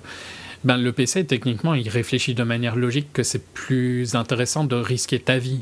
Mais toi, de manière humaine, c'est pas, c'est pas comme ça que tu Non, vas réagir, non. tu vois. Et donc, euh, je pense que ce sera une, une discussion qu'il y aura à avoir avec euh, Mm, les mm. voitures autonomes parce que c'est. Tu peux pas demander à un PC de réfléchir de cette manière-là, quoi. Mm. Ou peut-être quand on aura atteint une singularité ou quoi, mais c'est différent. Mais d'un PC de nos jours, tu vois, il doit réfléchir de manière purement logique et binaire. Et de ce qui est plus rentable pour lui, quoi. Si tu lui dis pas autrement, il va être le plus rentable de toute façon, le PC il fait ce qu'on lui a demandé de faire en fait. Donc tout dépend de si on dans sa programmation. de la programmation de départ. Est-ce qu'il faut sauver les piétons ou est-ce qu'il faut sauver les habitants de la voiture? Euh, Compliqué, compliqué effectivement. Ce qu'il faut sauver tes propriétaires, tu vois, Ouais, entre ouais, guillemets? Parce Euh, qu'après, il y a tout un problème. Bon, on va pas partir là-dessus, mais c'est un super euh, sujet par contre. hein. Mais euh, de, de, de responsabilité juridique après. hein. Ouais, ouais, Mm. non, clairement. Un- Mais c'est, c'est des trucs, tu vois, qui, à mon sens, vont retarder à mort les voitures autonomes parce Ouais. que ça fait vraiment partie de. Bah, notamment, tu vois tous les problèmes qu'ont les Tesla là maintenant. Euh, Et c'est encore facile parce que c'est un système où c'est toujours toi qui es en faute, quoi. Donc Ouais. quand elles vont, parce que vu tous les accidents qu'il a failli avoir en une semaine, j'imagine pas combien il va y en avoir dans un mois, tu vois. Oui, mais précisons, pour ceux qui n'auraient pas suivi, que tous ces accidents avec les Tesla sont faits par des conducteurs qui ne respectent absolument pas, euh, pas les règles de les Tesla, règles de. Voilà. Hein, La pilote. euh, Mais donc dans Le- ce système-ci, tu vois, oui. c'est facile de dire que c'est le, le pilote qui est responsable, quoi. Parce qu'il n'a pas respecté Ouais, les règles ouais. de Tesla dans tous les cas. Mais euh, dans le futur, si on a une voiture, si, si vraiment elle est autonome, est-ce que tu es responsable ou pas, tu vois? Parce Mm. que euh, pourquoi est-ce que tu es responsable d'un PC, quoi? Mm. Et c'est pas.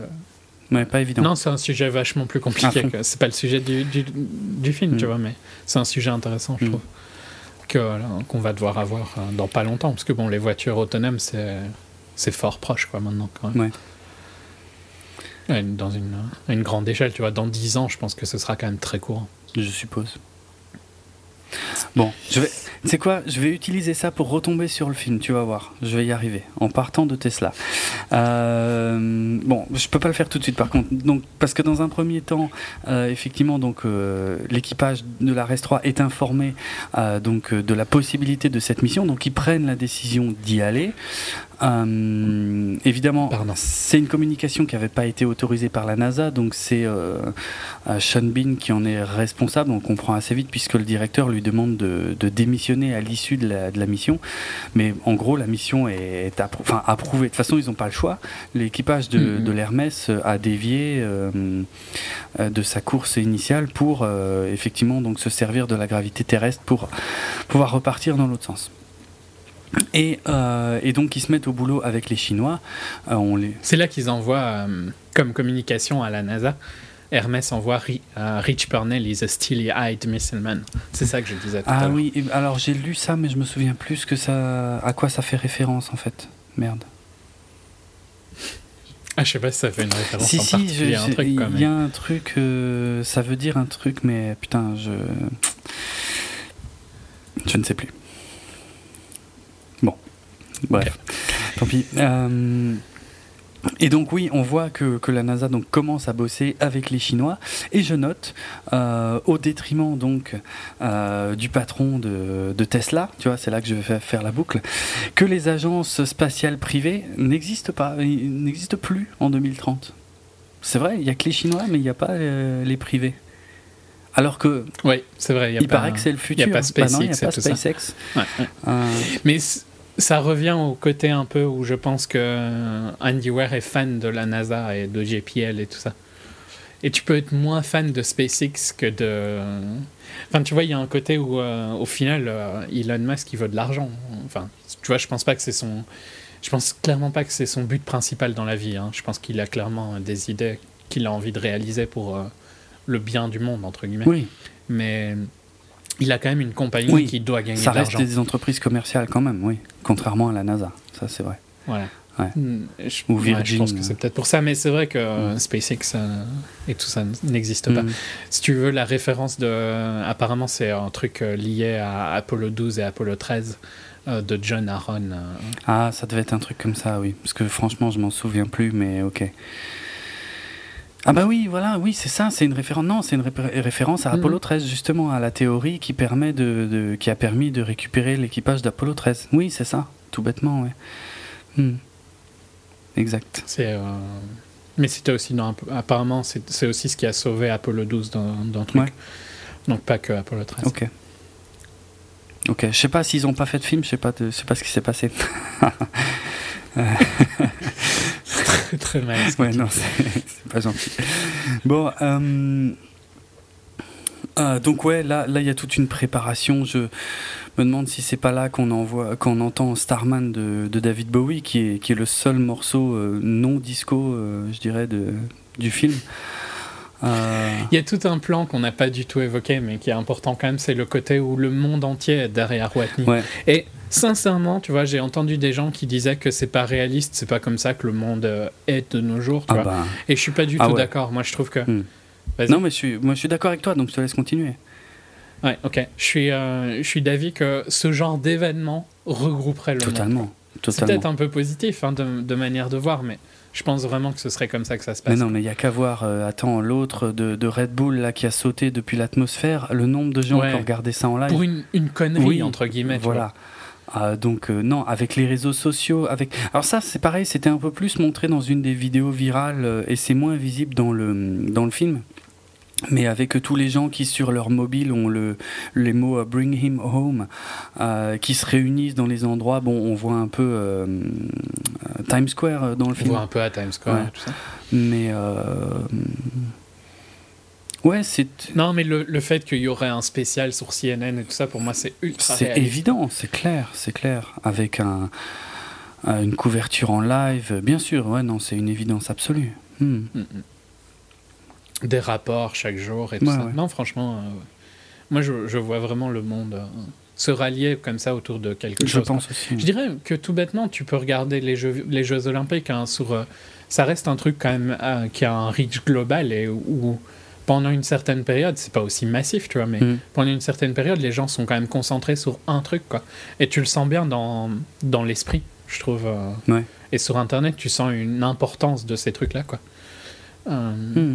Donc, euh, pour un truc qui aurait encore plus d'importance, ça m'étonne pas du Ouais, tout. ouais. Et, je- et ouais, non, mais c'est parce qu'on l'avait pas évoqué, mais je trouve vraiment que c'est bien géré aussi. Tout ce côté, tu vois, le côté que la NASA doit gérer. La com. C'est là où le perso de Christine Wig doit gérer la Ouais. com, les relations médias et tout ça. Et intéressant parce que c'est c'est pour ça que c'est un peu difficile de l'appeler vraiment vilain euh, Non, bah disons que c'est. comme Théodore. Oui, tu vois, mais... mais... Mais, vilain dans le sens où elle est obligée de faire des rappels à la réalité. Et puis, c'est, Ouais.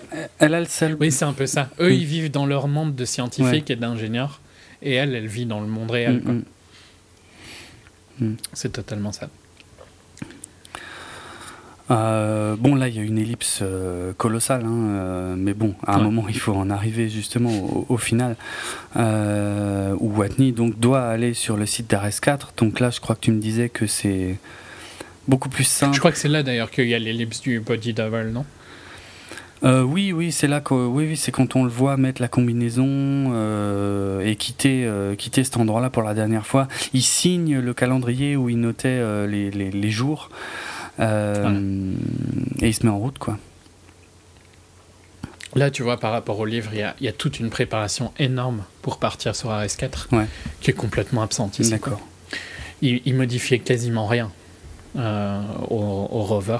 Tu l'as quasiment vu rien modifier au rover. C'est vrai. Alors que, ouais, il, il a, il a, il- on voit bien pourtant qu'il a une remorque, euh, enfin, qu'il doit transporter les panneaux solaires pour pouvoir recharger toutes les 4 heures, je crois, un truc comme ça. Mm, Si je me souviens bien du chiffre, mais. euh, Peut-être tous les 8 heures, je sais Ouais. plus. Ou il doit recharger toutes les 4 heures pendant 8 heures. Enfin, Ah, Enfin, lui, il doit recharger souvent ouais, en ouais. tout cas. Mm. Euh, non, mais il y a toute une préparation parce que il veut, il veut aussi se créer. Bon, j'ai un, peu, j'hésite un peu parce qu'il y a, y a deux trucs qui sont importants dans le livre et qui sont absents Mm. ici, mais qui, qui ont vraiment un impact, je dirais, sur euh, la fin du, du, du film, tu vois, où il manque des trucs euh, plus marqués que juste euh, des petites anecdotes en plus comme avant, tu vois. Il y a un- donc je vais spoiler, mais c'est léger, ça ne gâche pas le livre à mon sens, pour l'avoir lu plein de fois. Mais si vous voulez vraiment pas entendre, voilà, je spoil un truc pendant 30 secondes. Euh, il perd la com avec NASA, en fait, à un moment. Pendant qu'il fait des modifications sur les rovers, Mhm. il grille le, ce qui lui permettait de communiquer avec la NASA. Euh, ce qui a un impact énorme, quoi. Parce que euh, à ce moment-là, tu vois, il est tout seul pour aller jusqu'à RS4. Et, et il, il perd la com en faisant des modifications au rover qu'on voit pas, et donc il perd pas la com, mais ça, je trouve que ça a beaucoup d'impact sur ce qui va continuer à se passer. Parce que dans le bouquin, il construit des trucs autour du rover et la NASA comprend pas. Il construit notamment un truc pour euh, pouvoir euh, être debout euh, pendant qu'il attend que ça se recharge et tout ça, parce que ben parce qu'il en a pour je sais plus combien de temps, mais c'est super long quoi son trajet. Oui, oui, ah bah oui. C'est en, je sais plus, c'est 100 ou 200 sols, un truc du Mhm. style. Et donc tu comprends qu'il se, il y a, il y a tout ce côté-là, tu vois, où le rover il est tellement luxueux dans le film Mhm. que pourquoi est-ce qu'il ferait quoi que ce soit? Mais non, le rover dans le bouquin c'est euh, ultra utilitaire quoi. Donc euh, il a pas de quoi se tenir debout et il a envie de pouvoir être relax. Donc il construit une espèce de tente qui s'attache au rover. D'accord. Euh, et la NASA comprend pas pourquoi il fait ça. Mhm. Et donc ils se disent que c'est pour, pour X raisons, tu vois, je vais pas dire plus. Alors que c'est juste pour lui se faire plaisir, tu vois. Mais c'est un, un élément super important de, de sa réflexion et de à- où, en- où est son cerveau à ce moment-là, tu vois. Mhm. Euh, et je trouve que ça dommage. euh. Et puis bah voilà, le fait qu'ils perdent les- la com, ça a un impact sur euh, comment va se passer le reste, tu vois, quand il arrive sur RS4 et tout ça, quoi. Oui, c'est vrai. Et je trouve que, ouais, le- au final, le voyage, euh, je je sais pas, j'attendais plus, tu vois, du voyage que là. Il se passe rien, là, globalement. Euh, Il a. il a deux, trois petites blagues, tu vois, il a, il a une blague avec euh, où il est le capitaine euh, de Mars et tout ça, il me semble, hein, qui, qui devient pirate, Ah oui, c'est vrai, ça c'est génial, ouais. Space, Pi-. Space Pirate Watney. Mhm. euh, exact. Tout ça, c'est dans l'esprit du bouquin. hein. Franchement, c'est ultra proche de, de l'esprit du Ouais. bouquin. Mais, mais voilà tout le côté où il, il se fait un délire sur le fait qu'il est le premier à faire euh, le premier à faire ceci, le premier à faire cela. Euh, ça dure pendant plusieurs pages, mais sans que ce soit gênant. hein. C'est vraiment cool. Mais ça manque un peu, quoi. Mm, D'accord. A, J'ai trouvé tout ce dernier voyage très facile, mais je sais pas comment tu l'as ressenti, toi. Disons que j'en suis, on en est à un stade du film où c'est pas, euh, c'est pas l'enjeu principal, donc euh, j'y ai pas pensé. Euh, parce que j'avais trouvé une autre info aussi que quand, quand tu la lis, c'est vrai que en fait, euh, ça paraît évident que ça pourrait être presque un défaut. C'est que jamais dans le film il n'explique comment il se repère sur Mars, parce que là il fait quand même des milliers de kilomètres, Euh, donc il Ouais. faudrait pas arriver au mauvais endroit. Et Mhm. Il a pas de, enfin, on peut pas utiliser de boussole sur Mars parce qu'il n'y a pas de pôle magnétique. Magnétique. Or, a priori, euh, si j'ai bien suivi dans le bouquin, c'est expliqué. Pardon. Qu'il il se dirige par rapport à une constellation qu'il voit ou dans le ciel qui passe à une certaine heure ou un truc comme ça. Hmm. Ouais, c'est de, enfin ouais, il se dirige avec euh, des trucs comme ça.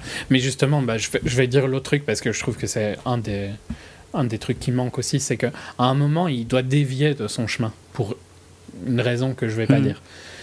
Et euh, c'est sa réflexion pour dévier de son chemin.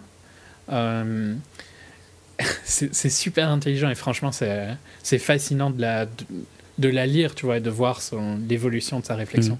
Parce que il se, pendant, ses panneaux solaires se rechargeaient un tout petit peu moins. Mais bon, c'est pas super choquant. Ouais. Ça peut arriver, tu vois, d'avoir un peu moins de. Il, il mettait un peu plus longtemps à se recharger complètement, pardon. Mhm. Et puis un, un jour, en marchant, euh, en attendant qu'il se recharge, il voit que l'horizon n'est pas comme il devrait être, quoi. D'accord. Et il comprend qu'il y a une tempête. Ah. Et il peut pas. il- Et donc.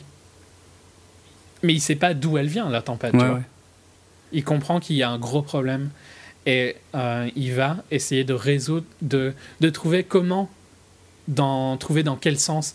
Est-ce que la tempête, tu vois, va vers lui ou, c'est, ou s'en va ou va, va de quel côté, Mhm. tu vois, globalement? Ouais. Et il doit trouver une solution sur comment trouver ça. Et je vais pas le dire, je préfère, tu vois, laisser aux gens qui découvrent le roman sur comment ils le trouvent. Mais réfléchis, toi, à comment tu peux trouver ça, tu vois, sans avoir des infos Mhm. euh, satellites ou quoi. Euh, et c'est super intelligent, quoi. C'est sublime. Et, et tout ça, c'est absent du, du film, et je trouve ça un peu dommage. Parce que euh, c'est tous ces petits, ces petits trucs qu'il doit faire, tu vois, se, se, se diriger et tout ça, qui sont trop faciles, quoi, globalement. Mm. Mm. Mais, je sais pas, enfin, c'est difficile. Moi, je l'ai trouvé trop facile, tu vois. Toi, c'est peut-être pas forcément le même esprit, même avis. Comme dit, on est, je trouve que la, le focus est vraiment sur autre chose à ce stade du film, sur, euh, sur l'allègement du VAM, par exemple. Donc, tu vois, ils nous ont mis un, un autre obstacle à ce stade-là du film. Ah, mais il est pareil dans le, dans le Ouais. bouquin. Mais, euh, Mais au, au moins, ouais. ça, ça, ça détourne l'attention du fait que le voyage a l'air de se passer effectivement euh, tranquillement dans le film. Il n'y a aucune difficulté au voyage, Non. alors que tu comprends dans le bouquin que c'est quand même vraiment quelque chose de très très dur. Quoi. Ouais, ce qui paraît évident, hein, vu la distance parcourue et les conditions. euh, Voilà. ouais, ouais. Il a plus rien quoi à ce moment-là, tu vois. Oui. Il est dans des rovers. C'est vrai, c'est vrai. Il, a, il explique hein, dans le film qu'il doit, il doit réfléchir à ce qu'il va emmener. Euh, Parce que voilà, il pourra plus compter que sur ça, quoi. Et le, le rover euh, devient son, enfin, sa combinaison et son rover euh, restent ses derniers espaces de, de survie, quoi. Il n'y a plus du tout de d'habitat euh, ni rien, quoi. Ouais. Il a plus de maison entre Ouais, guillemets. ouais. Hmm. Mais oui, on arrive vite au Mav dans le dans le film. Et on- Et honnêtement, d'abord sur Terre, quand ils expliquent euh, que tout ce qui doit virer, alors il y a plein de trucs super logiques, euh, genre les sièges dont il n'a pas besoin, le contrôle de commande, vu que c'est pas lui qui aura le- les commandes, ce qui est, ce qui est une, une très très bonne idée également, vu, vu le nombre de jets qu'il va prendre dans la gueule, il pourrait euh, difficilement euh, contrôler quoi que ce soit. Euh, Ouais. Donc tout ça est super malin. Mais par contre, ça reste un des trucs les plus choquants, c'est de virer les, on va dire les fenêtres, pour dire ça simplement. Ouais, bah, virer le Et nez. le quoi. nez, voilà, le bouclier principal. Putain, dans un premier temps, je me suis dit, Vous êtes ouais, là, c'est bon, il est mort, quoi. En plus, il, il doit remplacer ça par une, par de la toile de parachute, et, et- et ça m'a fait plaisir. Et du duct tape. Et du duct tape, évidemment. et ça m'a fait plaisir que dans le film, cette toile ne tient pas longtemps, au final, parce que c'est vrai que. Non, ça sert pas à non, grand ça chose. sert pas à grand chose, franchement. euh. Disons, heureusement que euh, la- l'atmosphère de Mars est moins dense, effectivement, donc il y a moins de frottement, donc il, il risque moins de. de- Oui, au final, c'est logique ce qu'ils Oui, font. oui, tu vois, ça peut fonctionner, mais c'est ultra euh, contre. euh, ça va à l'encontre de Mhm. tout ce que tu réfléchis, comment tu devrais Bien faire. sûr. quoi. Bien sûr. Non, mais c'est bien, c'est bien d'être surpris euh, par, par ça, par. voilà, par. Ouais, c'est c'est ces trucs auxquels tu n'aurais pas pensé parce que bon, on n'est pas tous des spécialistes en, en atmosphère de, de Mars.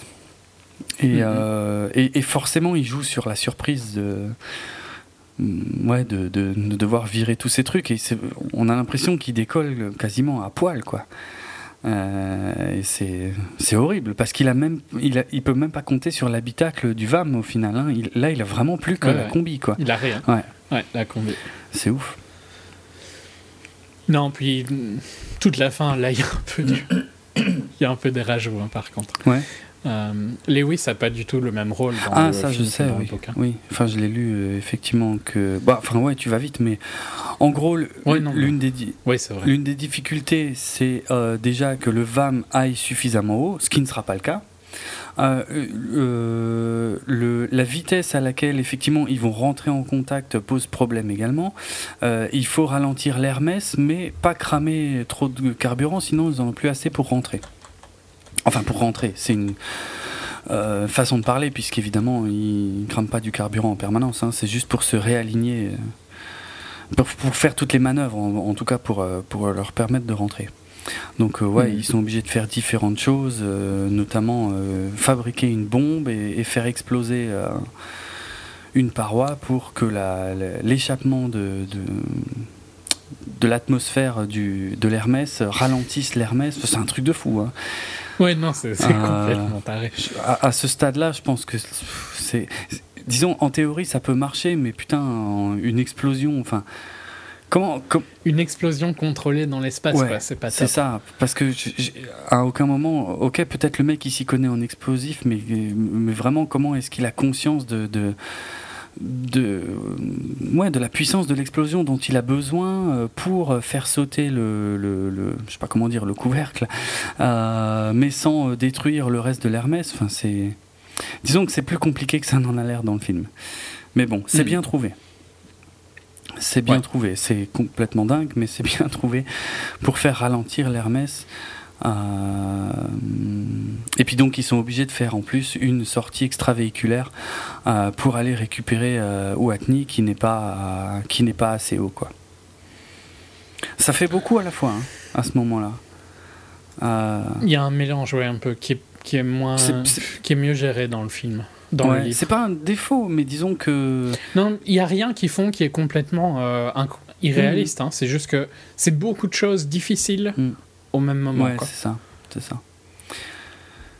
Et donc il y a deux différences majeures, si j'ai bien suivi avec le bouquin, mais je vais te laisser euh, les expliquer. bah, vas-y. Bah, D'une part, le rôle de Lewis. euh, Mm. Oui, qui reste dans le vaisseau à la base, hein, dans le, bou- dans, le bouquin, enfin. alors que là, elle prend la place de Beck pour aller récupérer Watney. Et ça, je dirais que c'est même pas encore ultra gênant dans le sens où je pense que dans le bouquin, son rôle était plus. En fait, dans le bouquin, elle avait un rôle super important, Mm. mais qui rendrait mal à l'écran, quoi. C'est de gérer, euh, gérer Hermès et Ouais, gérer des données sûr, et tout ouais. ça, quoi. Euh, Alors que là, ben, elle a un rôle beaucoup plus visuel, quoi. Hmm, Oui, oui, c'est clair. Bah, c'est ouais, c'est la deuxième actrice principale du film, donc il faut qu'elle fasse un truc important à un moment, quoi. On va dire. C'est un peu ça. hein. Globalement, ouais, c'est Euh, l'idée. Puis, ouais, c'est le. Il y a un côté un peu plus héroïque, quoi. oui, voilà. ouais. Elle l'a laissé là-bas, donc elle va le sauver. Oui, c'est ça. Mais Il y a aussi cet aspect-là, ouais. Hmm. Je trouve ça un peu faible. Ok. Bon, c'est pas. Vas-y, l'autre que tu pas as lu. choquant. Et oui, l'autre différence concerne ce qu'on va appeler la méthode Iron Man, Iron Man. puisque elle- Qui est qui pour la même raison, je dirais, tu vois. C'est Hollywood, quoi. Ouais, c'est plus visuel, ouais, quelque part, ouais. Bon. Bah disons, ah, si j'ai bien compris, l'idée donc de se propulser euh, donc en faisant un trou dans sa combi pour se propulser comme Iron Man, euh, donc euh, en ce qui concerne Watney, il le Mhm. dit dans le bouquin, mais euh, Lewis euh, refuse. Non? C'est Ouais. ça, hein? Ok. Euh, alors que là, bon, là c'est un peu pareil. Elle, lui, elle, elle dit que c'est complètement débile. Ce qu'elle dit, il me semble, hein, dans Oui, le. dans un premier temps, elle, elle refuse aussi. Voilà. Mais euh, là, euh, il y a un moment où Watney sent bien qu'il risque d'être un peu trop loin, et il le fait, et il se dirige avec. euh, bon, euh, bon, ça c'est comme dans Gravity, hein, quand hein, il y a un moment où elle se dirige avec un extincteur. Euh, bon, Voilà, c'est beaucoup plus dramatique, quoi. Alors que dans, au final, dans, dans le bouquin, c'est, plus normal, mais je trouve que ça, ça dessert un peu le film parce que ça enchaîne beaucoup de trucs très hollywoodiens sur la, Ouais, les peu, dernières ouais, 10 ouais. minutes, on va dire. hmm. c'est le problème, c'est pas que ce soit pas réaliste, mais mais c'est tellement risqué de faire ça, et c'est tellement il y a tellement plus de chances qu'il aille n'importe où ailleurs que là où ils veulent aller que voilà c'est ça qui est chaud quoi en fait mais bon visuellement ça marche bien hein. ça marche bien quand même Oui, non, ouais, forcément. Mm. Mais je trouve que c'est des, des modifs qui sont pas ultra justifiés. ouais Surtout par rapport au fait que je trouve qu'ils auraient pu plus utiliser ce, temps-là pour euh, montrer le, le trajet entre le hub et le map. entre RS3 et RS4. Quoi. Hmm. Mais bon, ça va quoi. C'est pas, c'est pas atroce non plus, tu vois. C'est juste que. moi c'est le c'est le climax donc ils mettent le paquet euh, il y a tout qui se passe à ce moment-là il y a toute la tension comme dit euh, même si j'ai beaucoup aimé Seul sur Mars, euh, cette scène, la tension de cette scène euh, reste largement inférieure à n'importe quelle scène pour moi de Gravity ou de ou d'Interstellar, mais bon, Euh, ça, Oui, mais c'est peut-être parce qu'il il y a un côté plus euh, positif à tout le film, tu vois. Où t'as l'impression toujours qu'il va oui, s'en c'est sortir. vrai aussi. Ce qui est ce qui est l'exact contraire de Gravity, Voilà. pour le coup, ouais, c'est vrai. Et je pense que ça joue beaucoup sur la tension. Ouais, ouais, ouais, clairement, Mais, euh, c'est vrai. C'est vrai. Par contre, je trouve que l'épilogue est très sympa, très intéressant. Ouais, donc Et- qui n'est pas dans le livre, puisque si j'ai bien suivi, dans le livre, Non, le livre, il s'arrête. voilà, il, il- il revient dans l'Hermès euh, et c'est Voilà. fini. Ils lui disent tu pues. Oui, c'est vrai, c'est excellent, mais c'est forcément euh, réaliste. Et euh, voilà, voilà, ils lui disent tu pues. Et puis c'est fini. c'est fini. non, il y a deux, trois lignes de Oui, plus, mais oui. globalement, ça s'arrête quand il est dans l'Hermès. quoi.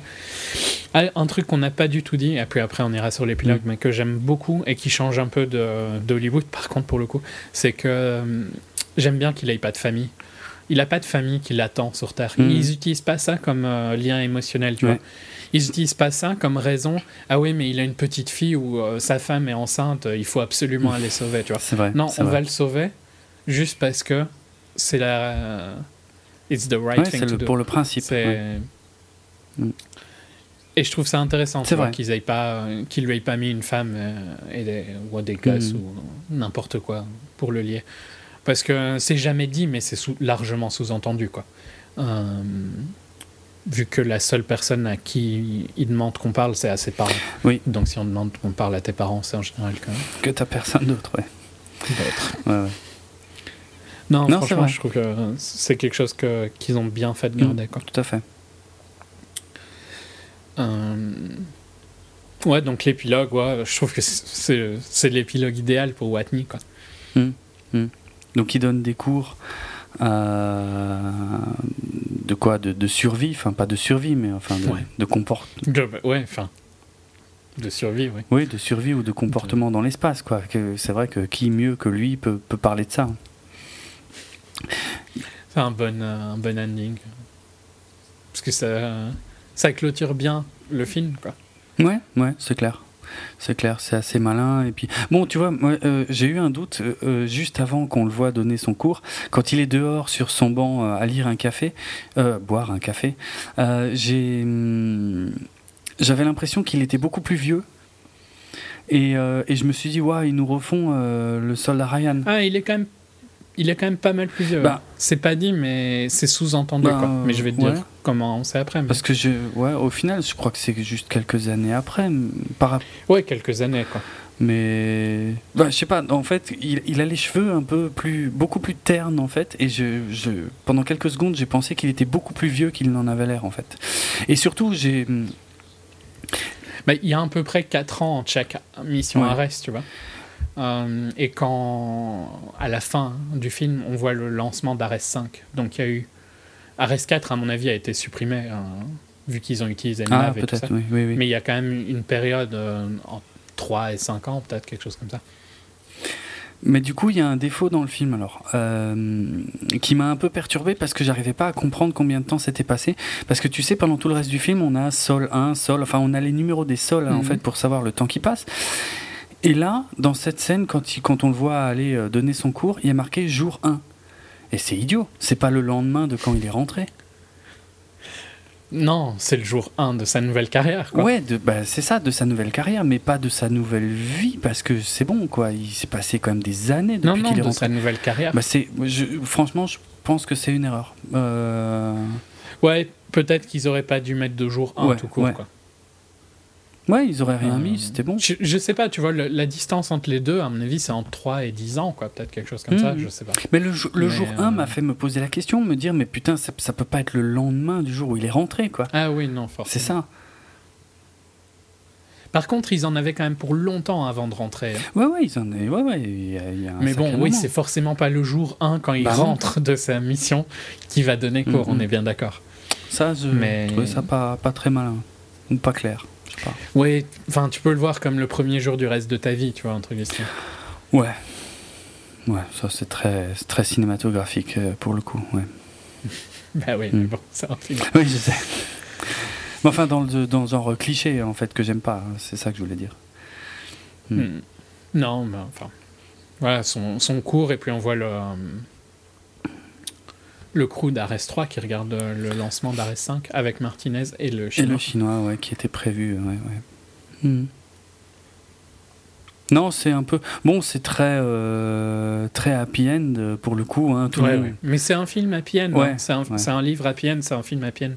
C'est un truc positif à mort, quoi, comme, euh, comme bouquin. Hmm. C'est uplifting. Ouais. Bon, c'est bien. Moi, je dis pas que voilà, euh, les films n'ont pas besoin d'être tristes et déprimants tout le temps. Au contraire. Mais euh, bon, après, parfois, quand c'est trop. Mais c'est vrai qu'on a souvent cette euh, réaction du fait qu'un un très grand film ne peut être que déprimant. Si tu regardes les, les grands films, tu vois, de l'histoire du cinéma, ce sont souvent des drames, quoi. Ouais, ouais, c'est pas faux. Bah, je suis en train de réfléchir beaucoup plus près à, à Interstellar. Moi, je- pour moi, c'est pas un drame, mais c'est vrai que je suis pas fou de joie en sortant du film, quoi. C'est assez plombant quand même, quoi. C'est euh, ouais, ouais. Non, bon, c'est bien. Quand c'est fait intelligemment, je dis pas, tu vois, ça va, c'est pas mal. Mais après, il faut pas que, faut pas que ça devienne une nouvelle tendance de, de faire des feel good movies où euh, où il y a plus aucune tension, où il y a plus. euh, voilà, Non, non, mais je pense que c'est peut-être aussi. Euh, Il y, a, il y a- il y a un historique d'happy end assez qu'on dit souvent à Hollywood qui est ridicule, quoi. Qu'il faut toujours un happy end. quoi. Mm. Et je sais pas. euh, Ouais, ici je trouve pas que c'est un happy end forcé. Quoi, Non, c'est le tout le film. Tout le film respecte euh, respecte ce qu'il a mis en place dès le Ouais, début, quoi.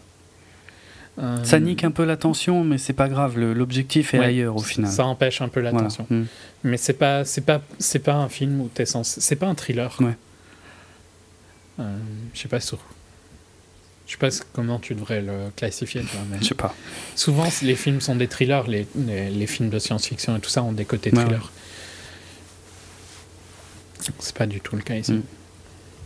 Mais. Ouais, je suis. Tu vois, un- je sais pas si c'est normal de notre manière de penser, mais c'est clairement comme ça que la majorité des gens pensent. Mais ce côté où ça ne peut pas être un grand film parce que c'est pas un- Parce que c'est justement un film trop positif, quoi. Et que souvent les grands films sont plus, plus sombres. Mm. Et ici, il est jamais sombre à aucun moment. Non. Euh, Mais on devrait peut-être, tu vois, justifier que ce style de film est bien aussi, quoi. Que c'est pas, Bah, c'est pas négatif c'est ce que, que, je dis. ce soit Quand c'est bien ça. fait, ça passe bien, mais Oui, non, mais que tu vois, qu'il soit considéré plus que ce qu'il n'est. Mm. Euh, tu comprends ce que je veux dire ouais. Il est, il, il ne- il n'aura jamais un, un buzz d'être un des films de la décennie parce que je pense qu'il est trop euh, positif. quoi. Mm. Et, je trouve que c'est un peu dommage, mais je, je suis coupable de le faire aussi, de penser que tu vois un film positif ne peut pas être un, un grand Mm. film. Et c'est cette manière-là de réfléchir qu'il faudrait peut-être changer, mais Ouais. je pense que dans les deux cas, c'est pas c'est pas non plus euh, tu vois le film de la décennie quoi. Il n'a pas une importance. euh, c'est juste un très très bon film, très très divertissant. Ouais, bah, c'est déjà pas mal. Franchement, euh, Ouais, non, franchement, moi j'en demande pas plus. c'est hein, très, la très bien. plupart du temps. euh. Quand tu sors de The Martian, t'es très content quoi. Mm. C'est plus facile à voir que que plein de films Ouais. euh, Ouais. qu'on considère peut-être que je considère peut-être mieux, tu vois. Mm. Genre, euh, si je prends un des films qui m'a plus marqué euh, cette année, euh, Birdman est plus dur à voir que The Martian. Quand tu sors de Birdman, je dis pas que t'es déprimé, mais c'est pas, c'est pas la Ouais, même c'est chose. un quoi. autre feeling, ouais, totalement. Ouais. Tu cogites un peu plus, t'es pas juste heureux. Ouais, et puis, t'es- ouais, voilà. Quand, tu- quand tu sors de The Martian, tu réfléchis pas trop, en fait. C'est peut-être ça la grosse différence. hein. Parce que j'essaye de réfléchir à ce qui change beaucoup, mais c'est peut-être simplement ça. Tu, tu ne réfléchis plus au film parce qu'il est clôturé. Ouais. Tu as une- un début, une- un milieu, une fin, et c'est fini, quoi. Il y a, t'as, t'as pas besoin de savoir plus. Tu réfléchis pas plus loin que, que la fin Mm. du film. C'est peut-être pour ça qu'il marque moins. Ouais. Mais bon. Ce n'est pas un défaut. Non, pas dans ce cas, en tout cas. Euh, Ben voilà, je pense qu'on on a fait moins de 3 heures. Hein euh, C'est très bien. ça, ça- Tout juste. Peut-être qu'avec la chanson de fin, on sera un peu au-delà de 3 heures. Ouais. Ça va. Mm. C'est pas trop. Ça va. ben, On clôture ou tu voulais dire quelque chose je non, bon, le, le film euh, a- avait un budget de un peu plus de 100 millions de dollars. Il s'approche tout doucement des 400 millions de recettes. Il mérite de monter à 500. J'espère qu'il les fera, mais il faut qu'il se dépêche avant James Bond.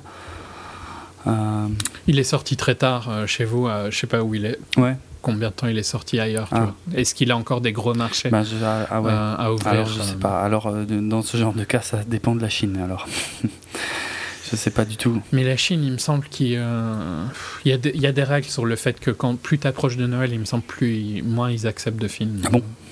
Tiens. Je sais pas, il y, a des- il y a des trucs bizarres euh, sur euh, certaines règles parce qu'ils veulent promouvoir leurs films euh, nationaux. D'accord.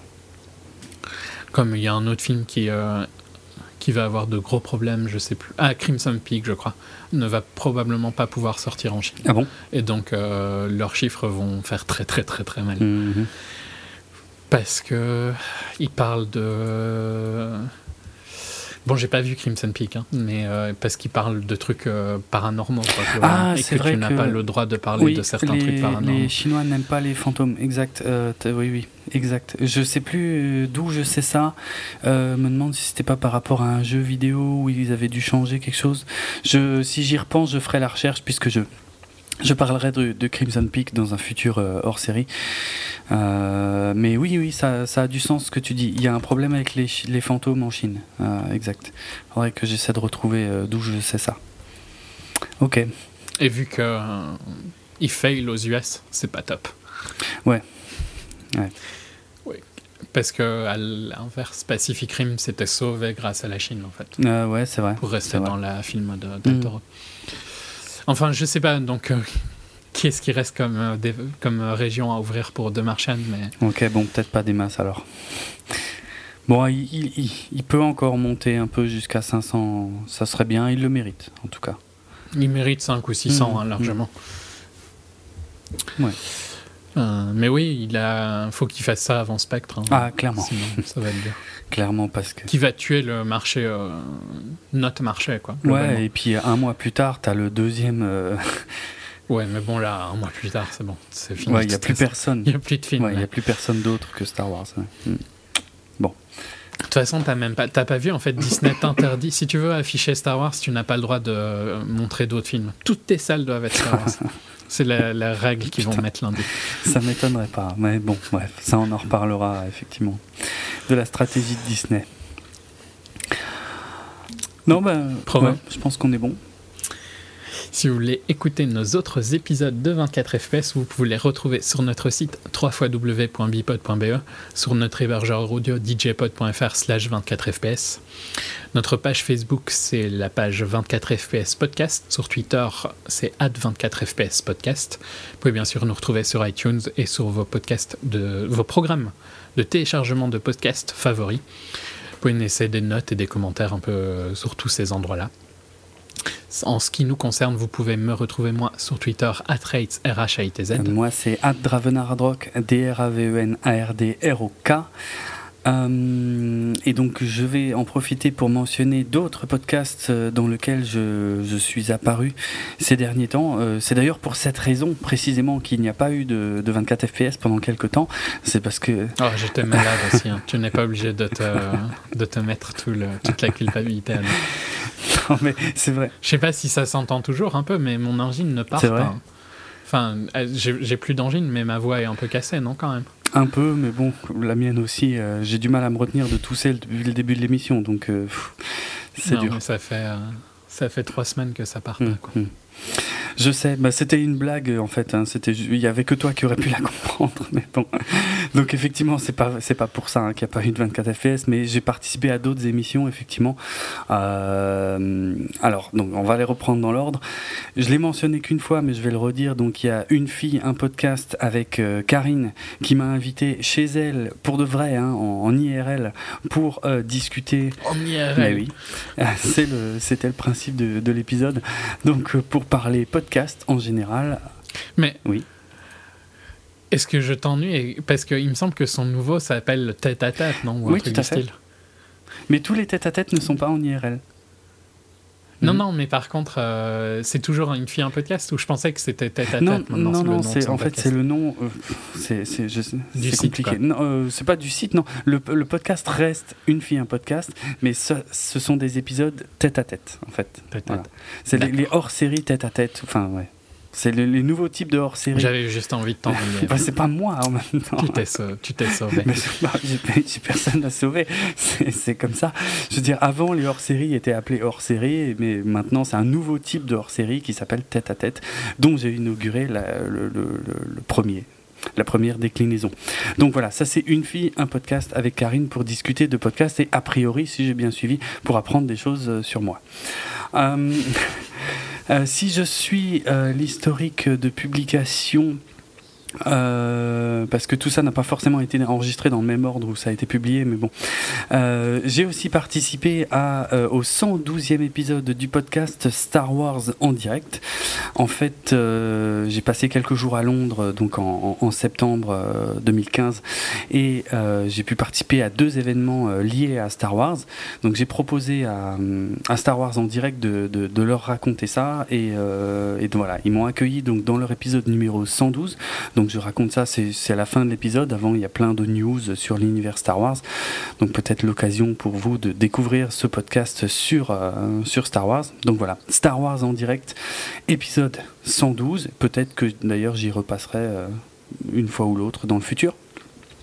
En tant que fanboy Star Wars. Oui, ce ne serait pas surprenant. Faut bien que tu puisses te fanboyiser quelque part, euh, vu que moi je suis plus négatif. C'est clair, c'est clair. Mais attends, justement, ouais, tiens, tu, tu me tends une super perche parce que le troisième podcast auquel j'ai pu participer euh, ces derniers temps, Où t'as été faire le fanboy aussi.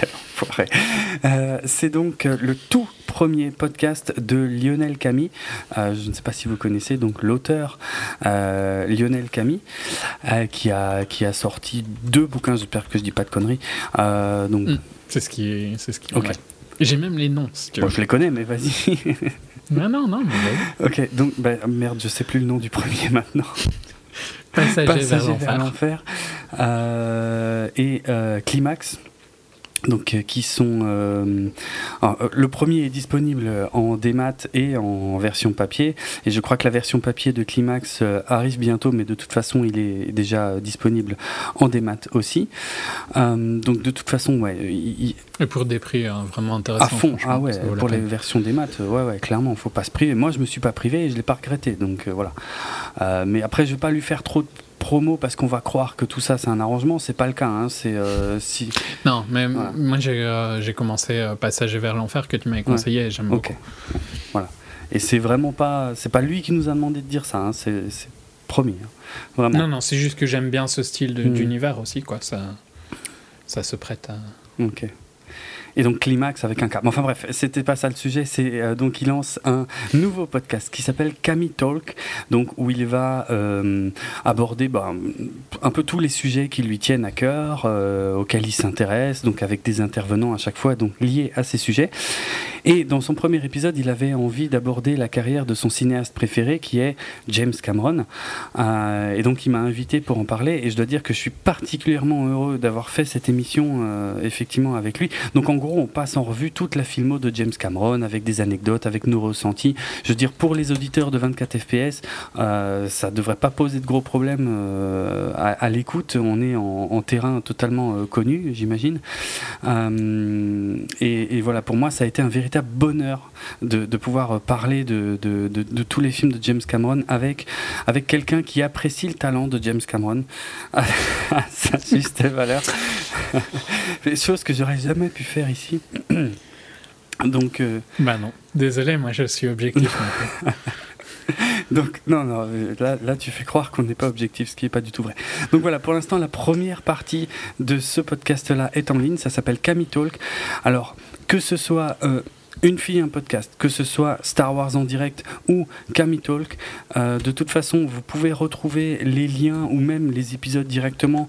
euh, alors, si vous suivez 24 FPS sur Facebook, par exemple, eh ben, ils sont, tous postés là également. Bon, sur Twitter aussi, mais c'est plus éphémère et également donc sur notre, euh, site à nous, hein, bipod.be, qui s'écrit B-E-P-O-D.be. Évidemment aussi tous les liens pour retrouver, pour, pour écouter ces épisodes-là. Voilà. Euh, on finit en musique, euh, pas avec du disco. Euh, je suis désolé. Enfin, c'est pas que c'est pas que j'aime pas le disco, hein, mais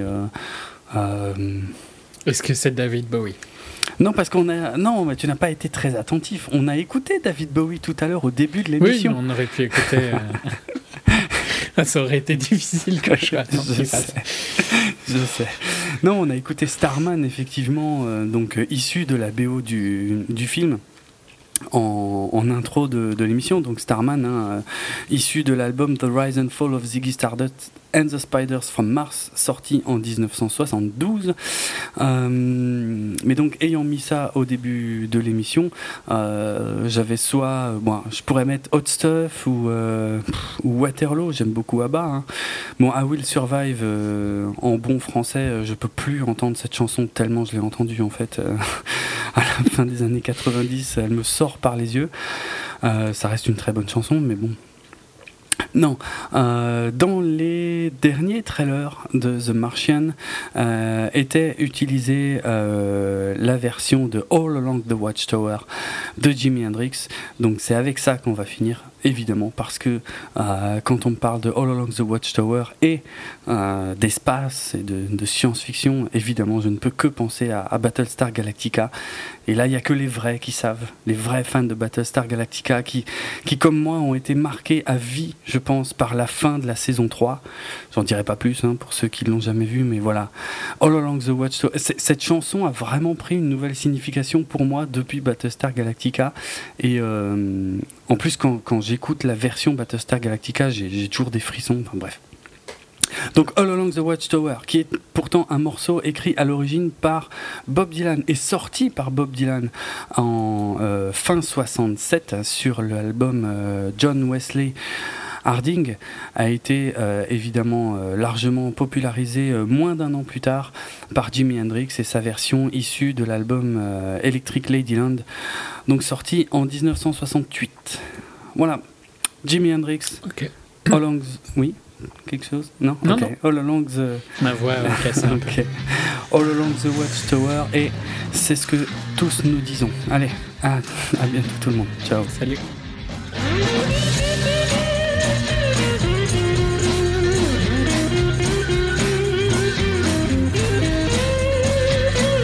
There must be some kind of way out of here. Said a joker to the thief. There's too much confusion. I can't get no relief. Businessman there, drink my wine. man.